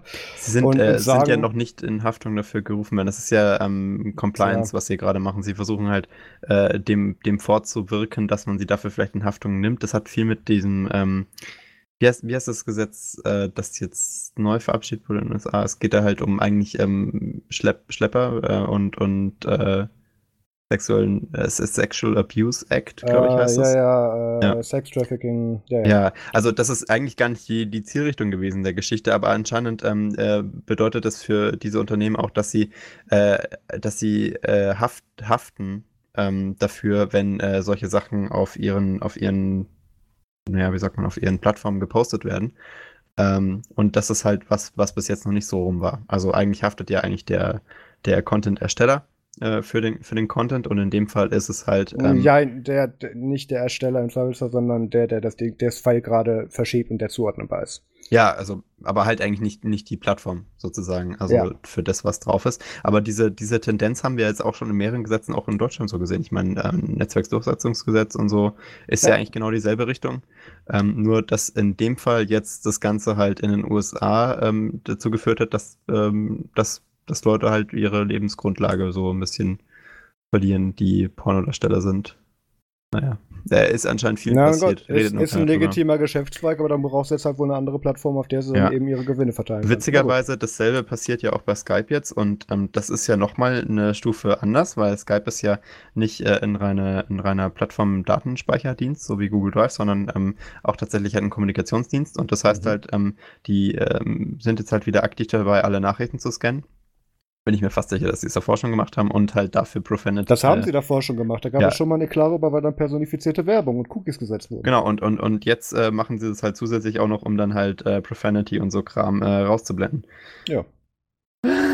Gut, in anderen Ländern, so, ne? ähm, wo, wo war das nochmal? In irgendeinem, in irgendeinem Staat in den USA brauchtest du, war das Rhode Island? Ich weiß es nicht.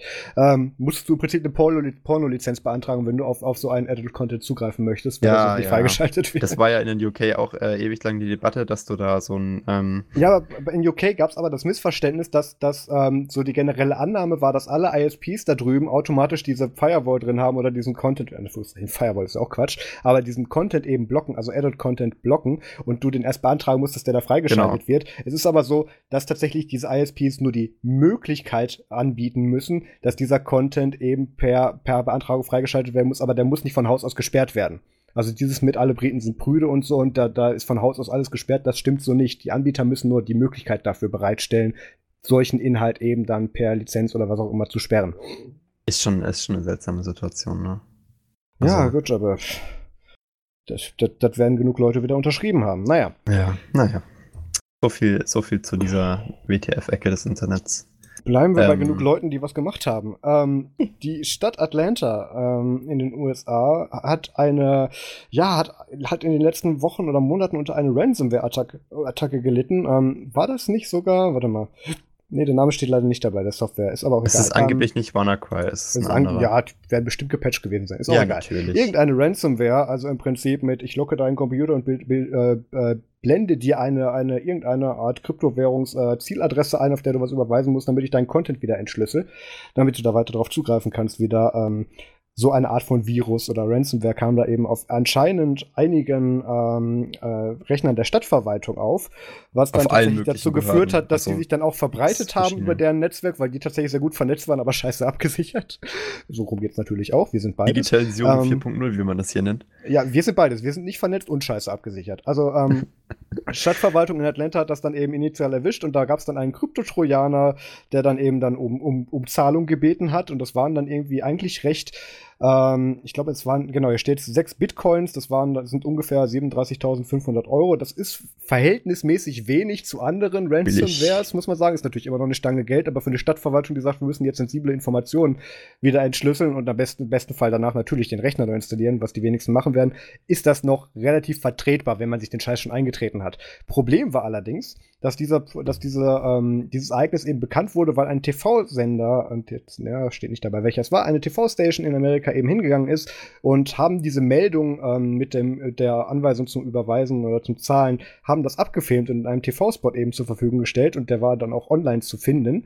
Und da war auch die URL der Website zu sehen, auf der man einzahlen sollte. Und da gab es anscheinend auch eine Kontaktmöglichkeit, falls irgendwo ein technisches Problem war und man sich mit dem Erpresser anders einigen möchte. Ist doch geil, dass die Support anbieten, muss ich jetzt hier mal ein. Na, sagen wir es mal so, ähm, nicht jeder kriegt jetzt dann, was weiß ich, alteingesessenes Unternehmen mit keine Ahnung von IT, fängt sich jetzt so einen Scheiß eben ein und hat aber keine Möglichkeit und möchte irgendwie anders rankommen. Das wäre dumm, sowas nicht zu tun. Ja, aber also der Fakt, dass es da ein Support-Level gibt, äh, zeugt schon mal von der Kompetenz der Presse ja, und du auch möchtest der, ja Geld haben. Also, ja, auch die komm. User Experience ist, glaube ich, gar nicht mal so scheiße. Der UI war bestimmt auch super. Können wir weitermachen? ähm, jedenfalls war diese URL eben zu sehen und damit dann auch die Kontaktadresse, beziehungsweise die, das, das, was auch immer es war, Kontaktformular oder Adresse, ist auch völlig egal. Und ähm, da ist es dann nach diesem TV-Spot dazu gekommen, dass anscheinend so viele Leute sich dann auf irgendein, in irgendeiner Form dann über, dieses, über diese Kontaktmöglichkeit dann bei den Erpresser gemeldet haben, dass der Erpresser irgendwann hingegangen ist und sich über diesen Spam beschwert hat. Und ähm, ich lese das mal hier vor. Ähm, daraufhin kontaktierten zahlreiche Dritte die Verbrecher. Diese forderten zunächst Zahlungen, bevor sie auf Fragen antworten würden, berichtete CSO. Dann beschwerten sich die Täter über zu viel Spam und drohten, die Website offline zu nehmen. Das haben sie schließlich auch getan. Also ich würde sagen, ähm, dass, äh, dass, dass, die, dass, die, dass das Unternehmen der Erpresser sozusagen ange angefangen hat, ähm, auf ein Supportmodell umzusteigen, äh, wo sie halt im Endeffekt für den Support ihrer Software Geld verlangen, ähm, was ich ja nachvollziehen kann. Also, weil es ist ja anscheinend. Kann man auch Pull-Requests einreichen. Ja, das ist ja, sie, sie, sie machen sozusagen Ransomware as a Service und wenn du halt äh, Hilfe brauchst äh, mit der, deiner Installation der Ransomware, dann musst du da halt auch ähm, jetzt dann auch äh, bei, bei Kontaktanfragen hin, hinlegen. Das ist ja eigentlich ein ganz gängiges Unternehmensmodell und ich kann nachvollziehen, dass sie da mit dem, also mit dem Trend der Zeit gegangen sind. Naja, äh, was man aber jetzt dazu sagen muss für die Stadt Atlanta und die Verwaltungsbetriebe, die da alle mit dranhängen, heißt das, dass die infizierten Rechner jetzt offensichtlich mit der ähm, Website keine weitere. Jetzt ist die Frage, ob sie nur die Kontakt-Website oder was auch immer das wir offline genommen haben oder auch direkt die Zahlungsmöglichkeit, weil dann würden die Rechner jetzt verschlossen dastehen und wenn die ablaufen, sind sie für immer verschlüsselt, in Anführungszeichen. Ja, ich denke, da wir den Link leider nicht haben, werden wir es wohl nicht. Werden wir ähm, wahrscheinlich nicht erfahren. Jedenfalls, der mhm. IT-Dienstleister SecureWorks ähm, gibt an, dass die Bedrohung entschärft wurde. Das kann ich mir nur so vorstellen. also im besten Fall haben sie alle PCs und alle Netzwerke, die damit betroffen waren, eingesackt und haben die neu installiert. Ähm, Im schlimmsten Fall haben sie die manuellen Schlüssel und der Scheiß läuft so weiter? Ich weiß es nicht. Also es gibt kein gutes Szenario dabei. In diesem Sinne musste die Dinge eigentlich platt machen. Ja. Jedenfalls, ich hätte also nicht allein gedacht, der Fakt, dass sie, dass sie keine Backups haben, das Ach, steht das da, dass die kein Backup hatten? Nee, aber das, das deutet doch darauf hin, also dass, dass allein, dass, dass, der, dass dieser Laden so lange aufgehalten wurde und dass teilweise äh, Behörden umsteigen mussten wieder auf Stift und Papier, Stimmt. auf Gefängnisse und so Kram. Ja. Das deutet doch für mich darauf hin, dass, dass, äh, dass ihre beschissene Infrastruktur, von der sie wussten, dass sie total unmöglich abgesichert ist und total unfunktionabel ist, ähm, offensichtlich keine Backups hatte, weil sonst hätten sie das Problem ja schon längst äh, aus der Welt schaffen können. Also, das ist einfach Naja, wir wissen jetzt nicht, du weißt ja, in Amerika geht das schnell, dass da irgendwo ein Newsender eine Kamera drauf hat. Wir wissen nicht, zu welchem, Sta zu welchem Zeitpunkt oder Status das eben passiert ist. Das kann ja durchaus Okay, sein. aber es scheint ja dass das längere nur Wochen jetzt schon zu gehen. hat. Ich habe gelesen, Stimmt, dass, dass ihnen schon ja. von, von 2016 jemand gesagt hat, hey, äh, ihr habt ja ein paar Die. Stadt, steht gerade, die Stadtverwaltung Ja. Atlantas wusste spätestens seit Sommer 2017 von zahlreichen kritischen Bugs in, ihrer, in ihren IT-Systemen. Okay, impliziert jetzt noch nicht, dass die Ransomware seitdem aktiv war, würde aber zeitlich ganz gut passen. Ähm, naja. Ach, Es, einfach. es wird nicht besser. Ja, es ist, es ist halt echt, also auch der Fakt, dass, äh, dass, dass, dass, man, dass man sich auf Behördenseite teilweise da noch immer so mit, mit runtergelassenen Hosen hinstellt, Mhm. ist schon echt. Naja, egal. Äh, so, viel, zum WTF, genau. Machen viel wir weiter zu- mit der nächsten Abkürzung, MFG. Was Hm, gibt's denn bei dir diese Woche? Zur Steinzeit. Ähm, ja, ähm, äh, ich, ich, ich habe mir gedacht, ähm, ich, ich wollte eigentlich jede Woche einen YouTube-Kanal empfehlen, aber ich dachte mir, diese Woche, diese Woche ein Special, weil ähm, sehr, sehr konsequent. Aber ähm, ich, ich habe in den letzten Wochen ähm, ein bisschen zufälligerweise angefangen, äh, mich so mit amerikanischen Kinderfernsehen zu, zu beschäftigen. Und war ähm, verstörend? Nee, äh, es, es gibt da, es gibt da echt total interessante ähm, Sendungen. Also die, die, ähm, was man halt so kennt, ist natürlich alles total katastrophal und äh, der totale Marketing-Bullshit oder so. Ich meine, Transformers wurde ja auch nur erfunden, um halt äh, beeindruckbaren Kindern irgendwelche Spielzeuge zu verkaufen. War das nicht ähm, sogar, w- warte mal, was ist denn der äh, Bumblebee, was ist denn der nochmal? Das Auto? Äh, warte, ja, ja, Gelb? genau. Äh, danke, du bist mir eine große Hilfe, Max. was ist ja, die Frage? Bumblebee ist übrigens auch ein sehr guter Stichwort beim Bildersuchen. Ich kriege jetzt hier ganz viel mit Bienen. Moment, K. äh, welcher ist das, welcher ist das? Äh, ja, Camaro. Nee, warte mal, ich will die Firma dahinter. Che äh, nee, warte mal. Ach, das Auto, die Automarke. Chevrolet, ja doch, ist ein Ja. Chevrolet. Ähm, Aber ich genau, glaube, Autos Haupt- haben sie noch nicht den Kindern drin war. verkaufen wollen. Ja, noch nicht, aber du indoktrinierst doch damit schon die Generation Smart, Papa, ja. wenn ich mit 16 fahren darf, möchte ich gerne dieses Auto. So fängt doch Das- sogar der erste Teil an. Das ist clever, ja.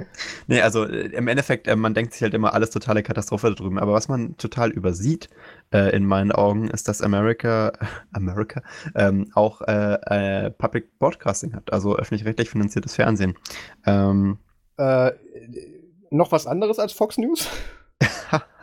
nee, nee, im Ernst jetzt, weil das ist mir jetzt nicht, nicht bekannt, dass die da jetzt nochmal eigene, eigene. Richtig, äh, das ist Gott. mein, mein Punkt. Ja. Ähm, das ist nämlich tatsächlich so. Also, das ist anders finanziert als bei uns. Äh, dort ist es tatsächlich, äh, wie man, wenn man das so sagen möchte, eigentlich Staatsfernsehen. Es wird halt Geld bereitgestellt vom Staat. Es wird nicht extra nochmal so eine Gebühr eingetrieben wie jetzt bei uns oder so. Also, Also nicht ist- Pay-TV und privat.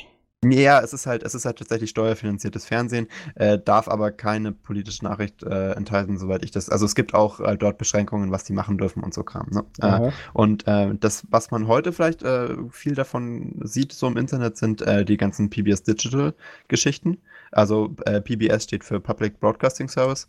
Ähm, und PBS Digital fördert viele YouTube-Programme, die ihr vielleicht kennt, also zum Beispiel die ähm, ganzen Bildungsprogramme von, von Crashkurs und äh, die verschiedenen, ähm, also viel von dem, was zum Beispiel die Vlog Brothers machen auf YouTube, ist äh, PBS Digital finanziert. Äh, viel von. Edio YouTube ist ähm, äh, PBS Digital, also alles, was wir mit Ja, man muss Education ja zu sagen, tun hat. das, ga- die, das ganze Konsortium rund um Hank und John Green, was die da an Bildungsnetzwerken mit aufgebaut haben, ist ja auch tatsächlich beispiellos. ja, also da ist so halt viele mega Programme- krank. Ja, also die super. haben ja so viel, das, das kannst du gar nicht in eine Tüte packen, Aber, aber, aber die halt haben, qualitativ echt hochwertig. Ja, ja, Super. voll. Und das wird auch sehr größtenteils gesponsert von PBS Digital. Also Mhm. äh, die haben teilweise noch externe Sponsoren, aber PBS Digital ist da sehr groß.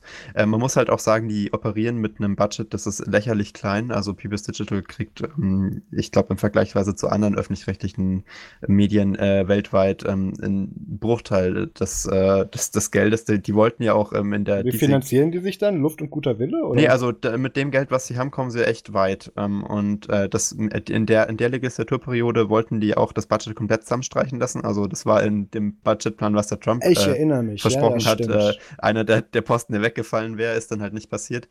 Ähm, Äh, ich, ich glaube, ich glaube, Bild hat irgendwie getitelt, dicke Kinder dürfen nicht mehr Fernsehen oder so. das steht, okay. irgendwas war da. Und äh, ich, äh, was ich total faszinierend finde, ähm, sind auch so die Anfänge dieses ganzen Public Broadcastings. Ähm, also wir kennen es ja bei uns nicht anders, als dass es das halt immer gab.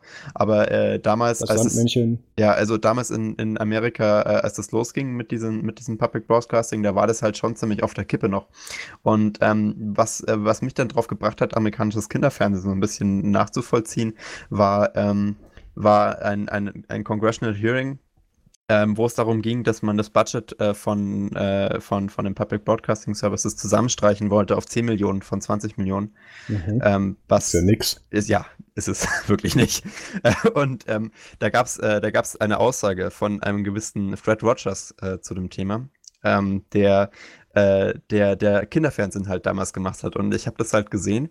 Und also ich bin normalerweise jetzt nicht super emotional, aber immer wenn ich den Typen sehe, dann, dann, oh. dann kommt es mir echt hoch. Also der ist echt, ähm, da bleibt mir, also der, man, man kann echt fast nur noch heulen, weil alles, was er sagt, berührt dann halt wirklich. Und ich kannte den davon noch nicht so wirklich. Aber ähm, ich habe dann halt angeschaut, äh, was der früher so gemacht hat. Und das ist ein total interessanter Mann. Der hat in den 60er Jahren angefangen, ähm, eine Sendung äh, aufzubauen auf so einem kleinen Lokalsender. Ähm, und die hieß äh, Mr. Rogers Neighborhood. Ähm, und da geht's halt, äh, das ist, das ist die low-budgetste Serie, die man sich vorstellen kann. Also ich glaube, die haben angefangen mit so um weniger als 100 Dollar damals pro, pro Folge, äh, also damals waren Dollar noch mehr wert, ähm, so anzufangen zu produzieren. äh, ja. Die hatten, die hatten äh, bis, zu, bis zum Jahr 1995, glaube ich, nur eine Kamera-Perspektive. Also keine zwei Kameras, die hin und her schalten, sondern echt nur eine Kamera. Äh, und äh, von, von, auch bis, bis, äh, bis, bis die Show abgesetzt wurde, 2001, als äh, Mr. Rogers gestorben ist, äh, war das immer ähm, mit, mit, äh, mit nachgebauter so Pappkulisse und Kram. Ähm, also wirklich enorm, enorm low budget produziert. Aber ähm, der Effekt, den diese Sendung auf die Kinder hatte, äh, ist, ist echt krass. Also äh, die Show war einmal kurz davor abgesetzt zu werden und, äh, und äh, anscheinend ist es, ist es dann so zusammengekommen, dass äh, irre viele Kinder angefangen haben, Kleingeld einzuschicken, um die Show zu retten. Mit dem, äh, das sind, glaube ich, 4000 Dollar an, an Kleingeld sozusagen aufgeschlagen bei dem kleinen Lokalsender, der damals die Show noch betrieben hat.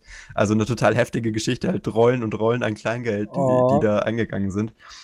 Und es gibt auch das, das Mr. Rogers-Phänomen. Also viele Kinder, ähm, für die war das halt so, so ein bisschen wie Heroin. Also die haben den halt geguckt am Vormittag oh oder Nachmittag und äh, was er denen halt gegeben hat, ist halt so die, die, pure Liebe. Also seine Botschaft ist halt im Endeffekt immer so, ähm, du bist es wert und, und du bist eine wirklich spezielle Person und einzigartig auf diesem Planeten. Und äh, wie er das rübergebracht hat, ist halt echt enorm. Und ich habe dann halt angefangen, so alte Folgen von Mr. Rogers Neighborhood auf, auf YouTube zu gucken. Da gibt es ein paar, kann man mal suchen. Äh, und das ist halt echt liebenswürdig. Also ihr müsst jetzt nicht den ganzen Kinderfernsehen gucken, aber sich mal so eine Folge anzusehen, ist wirklich äh, cool. Und äh, warum ich das Ganze jetzt erzähle, ist, dass es äh, bald einen Film ähm, zu dem Typen gibt. Der ähm, hat nämlich äh, dessen Lebensgeschichte wird jetzt halt so ein bisschen erfilmt, äh, ähm, erzählt. Ist er schon in, tot oder kriegt er noch Geld? Ja, der ist 2001 äh, gestorben ah, ja. und da wurde dann auch die Show abgesetzt. Ähm, und äh, der, ähm, der, der Film ähm, zu, zu ihm heißt äh, Would You Be My Neighbor? Ähm, der singt nämlich auch in der Sendung ganz, ganz viel. Also der hat einen Ein äh, Eintrittssong und einen Outro-Song, der erinnert sich manchmal in den Staffeln. Ähm, und also die Sendung ist wirklich äh, sehenswert, wenn man sich da mal für interessiert. Und äh, Would You Be My Neighbor äh, kommt irgendwann demnächst mal in die Kinos oder ist äh, nee, ist noch nicht draußen, aber ähm, das, das könnte ziemlich cool werden, weil mich die Person echt äh, total Weiß begeistert nicht, ob es der bis zu uns schafft. Ja, aber man findet ja Wege, ne? Äh, er wurde auf jeden ja, Fall auf man, man nimmt ein Flugzeug und nimmt, ja. Natürlich. er, wurde, er wurde von einem deutschen äh, Trailer-Portal veröffentlicht. Ich tippe mal, dass es wahrscheinlich auch bei uns irgendwo mal kaufbar sein wird auf Amazon. Aber.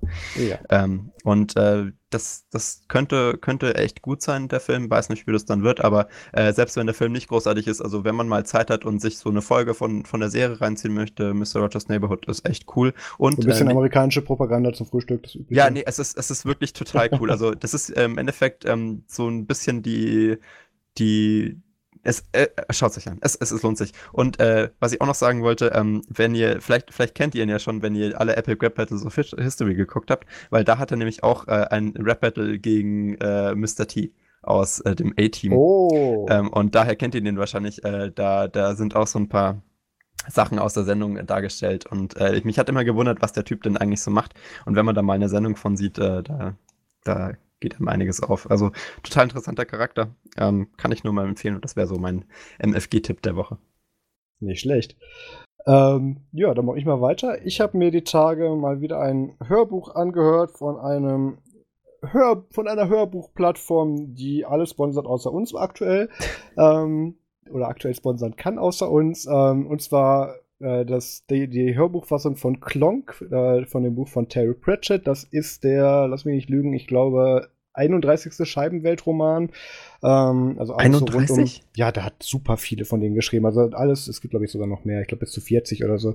Das ähm, wird ja bald rund. Also alles so rund um Ank Morpork und so weiter und um Commander Mumm und so weiter.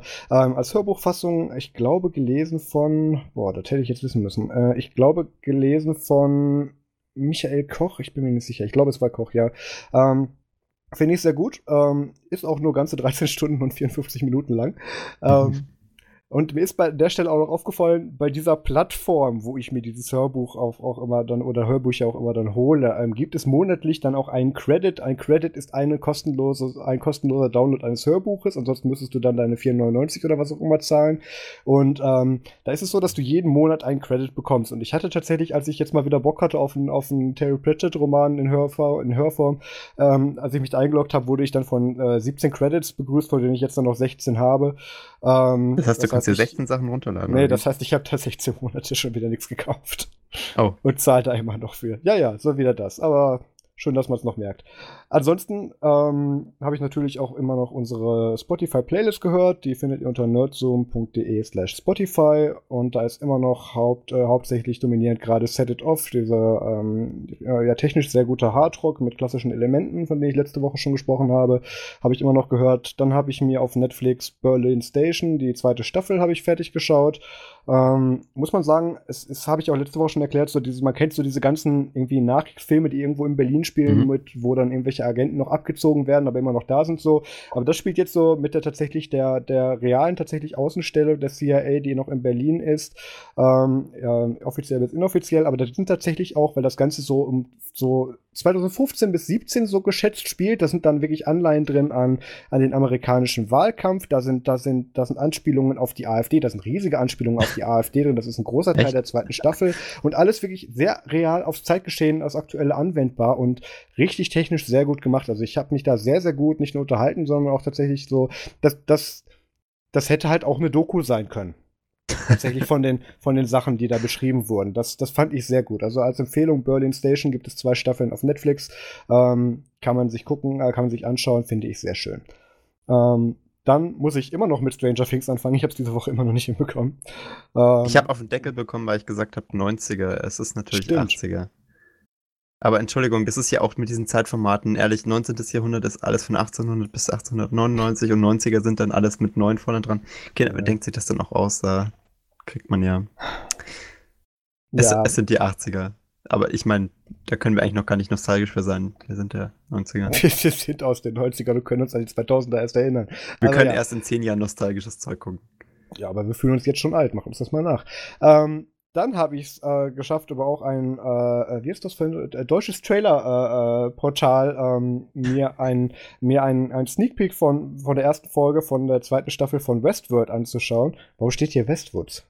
Was habe ich denn da geschrieben? Westworld. Westworld. Nee, warte mal. So, das O noch weg. So, jetzt wird da Westworld von der ersten Folge der Staffel 2 anzuschauen. Irgendwas hat mich die ganze Zeit schon irritiert. Und Vielleicht ist hier bald so, passiert. Es ist, es ist wieder so. Ja, die Folge können wir tatsächlich mitnehmen nach Spanien, die werden wir uns anschauen. Dass es da auch ein Rückblick wieder kurz dabei ist und es ist immer noch fucking Dolores, die eine Dose in eine Satteltasche einräumt. Ich, ich, ich kann die Szene ja langsam nicht mehr sehen. Wer die erste Staffel gesehen hat, das ist eine sehr wiederkehrende Szene. Ja, ich denke, das äh, wird immer mehr bedeutungsschwanger, ne? Ja, äh, obwohl man sagen muss, dass ja eigentlich so mit, mit Riot und alle tot und so weiter und, und Krieg, der, Krieg, der, Krieg der Maschinen so im, am Ende der letzten Folge von Staffel 1, das eigentlich so gedacht okay, jetzt ist fertig. Ich bin echt gespannt, ob die da in der zweiten Staffel nochmal eine Schippe drauflegen können. Das wird super. Aber ich, Wer ich weiß, erwarte vielleicht waren auch anderes. alle Menschenmaschinen dünn. Das, da, ja, Bernhard und so weiter. Also es, ich freue mich sehr, das wird spannend. Da vielleicht ist Westworld ja dieses Forschungslabor, in das, äh, in das dann die Besucher reingehen. Und sie wissen es alle nicht, dass sie beobachtet werden beim Forschen. Können wir mit dem Spekulieren anfangen, wenn die Folge da ist? Weil da könnten wir bestimmt dann auch drüber reden in der Folge, wenn wir in Spanien sind. Meta. Meta, ja. Okay. Ach nee, nachher verklagt uns Tim, lass mal. Ähm, Okay, dann noch bleibt mir eigentlich nur noch zu sagen, ähm, nochmal, wenn ihr uns Feedback, Themenvorschläge, was auch immer hinterlassen möchtet, dann einfach eine E-Mail an podcast.nerdsum.de schreiben. Da sind wir sehr gerne für empfänglich und reagieren auch meistens tatsächlich auf die E-Mails. Ich habe da letztens mal wieder zurückgeschrieben bei einer Anfrage. Ähm, ihr könnt auch natürlich gerne in unseren Telegram-Chat kommen. Das machen viele tatsächlich in, äh, also diese Woche waren es, glaube ich, wieder fünf Leute, die mit dazu kamen. Ähm, unter nerdsum.de slash telegram findet ihr alle Informationen. Und in der nächsten Folge, das habe ich jetzt gerade hier noch live in der Aufnahme eben noch bestätigt äh, per Twitter ähm, und äh, bestätigt bekommen, wird der Michael Wehram zu Gast sein vom Living Linux Podcast. Und der hat ja auch einen Blog und da werden wir bestimmt auch einige Themen finden, weil der Max uns leider in der nächsten Folge nicht beehren kann. Was ist denn da los? Rechtfertige ja, dich mal kurz, bevor der, ich in der nächsten Folge über dich erziehe. Der, der Max äh, denkt sich, äh, Analysis, das mag ich doch, da schreibe ich mal eine Klausur zu und äh, die schreibe ich natürlich nicht um 20 Uhr abends, äh, sondern davor, aber danach äh, haben wir ausgemacht, dass wir ein, ein ähm, seelenstabilisierendes Treffen brauchen, um den Schock der, der, der Calculus in den meisten ausnutzt zu verarbeiten. Du solltest äh, vielleicht noch erklären, bei den meisten Studenten würde das heißen, wir geben uns danach die Kante, aber was nein, heißt nein, das denn bei äh, euch? Sushi essen. Also, Sushi essen, das, ja, fast. Äh, das ist noch nicht ganz, noch nicht ganz äh, so, so deprimierend, aber. Für ähm, euch ist das schon Hardcore, doch. Ja, aber das ist schon, also so. Das, also rohen Fisch anstatt Alkohol? Das ist das Härteste, was ich so in der Woche wahrscheinlich mache. Da äh, wird's richtig, äh, huh, vor allem, das, das ist ja Running Sushi, nicht normales Sushi. Ne? Das läuft da ja so in einem Kreis. Oh, also, huh, auf Rädern. da, da kannst du, da, huh, wow, da, da fliegt der äh, Deckel aus dem Hafer. Ja, ich, ich, ich, rette dich mal an dieser Stelle. Du wirst uns in zwei Wochen davon berichten dann. Ähm, wir hören uns nächste Woche wieder, dann auch als Gast mit dem Michael Wehram. Und dann bleibt mir eigentlich nur noch zu sagen, vielen Dank fürs Zuhören, macht's gut und bis zum nächsten Mal. Ciao. Cheerio.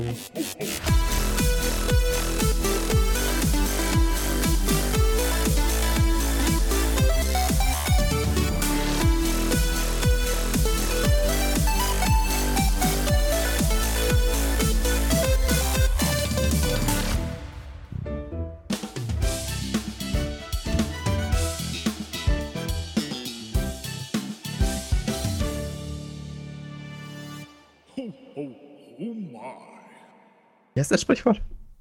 Bitte? Welches Sprichwort? Da fliegt der. Löcher aus dem Käse. Löcher aus dem Käse? Aber gab's kein Sprichwort, ist, ist eine Textzeile aus dem Lied, aber es ist. Ach, das bringen sie euch nicht bei Ende. Der Deckel vom Topf, nein. Das, das, es, es, gibt so viele, so viele von diesen, von diesen, ähm, da, da, da, da, da geht mir der Hut hochartigen Überraschungssprichwörtern. Der Phrasenpodcast. Okay, ja. dann, dann führ uns mal hier raus. Stop recording. So.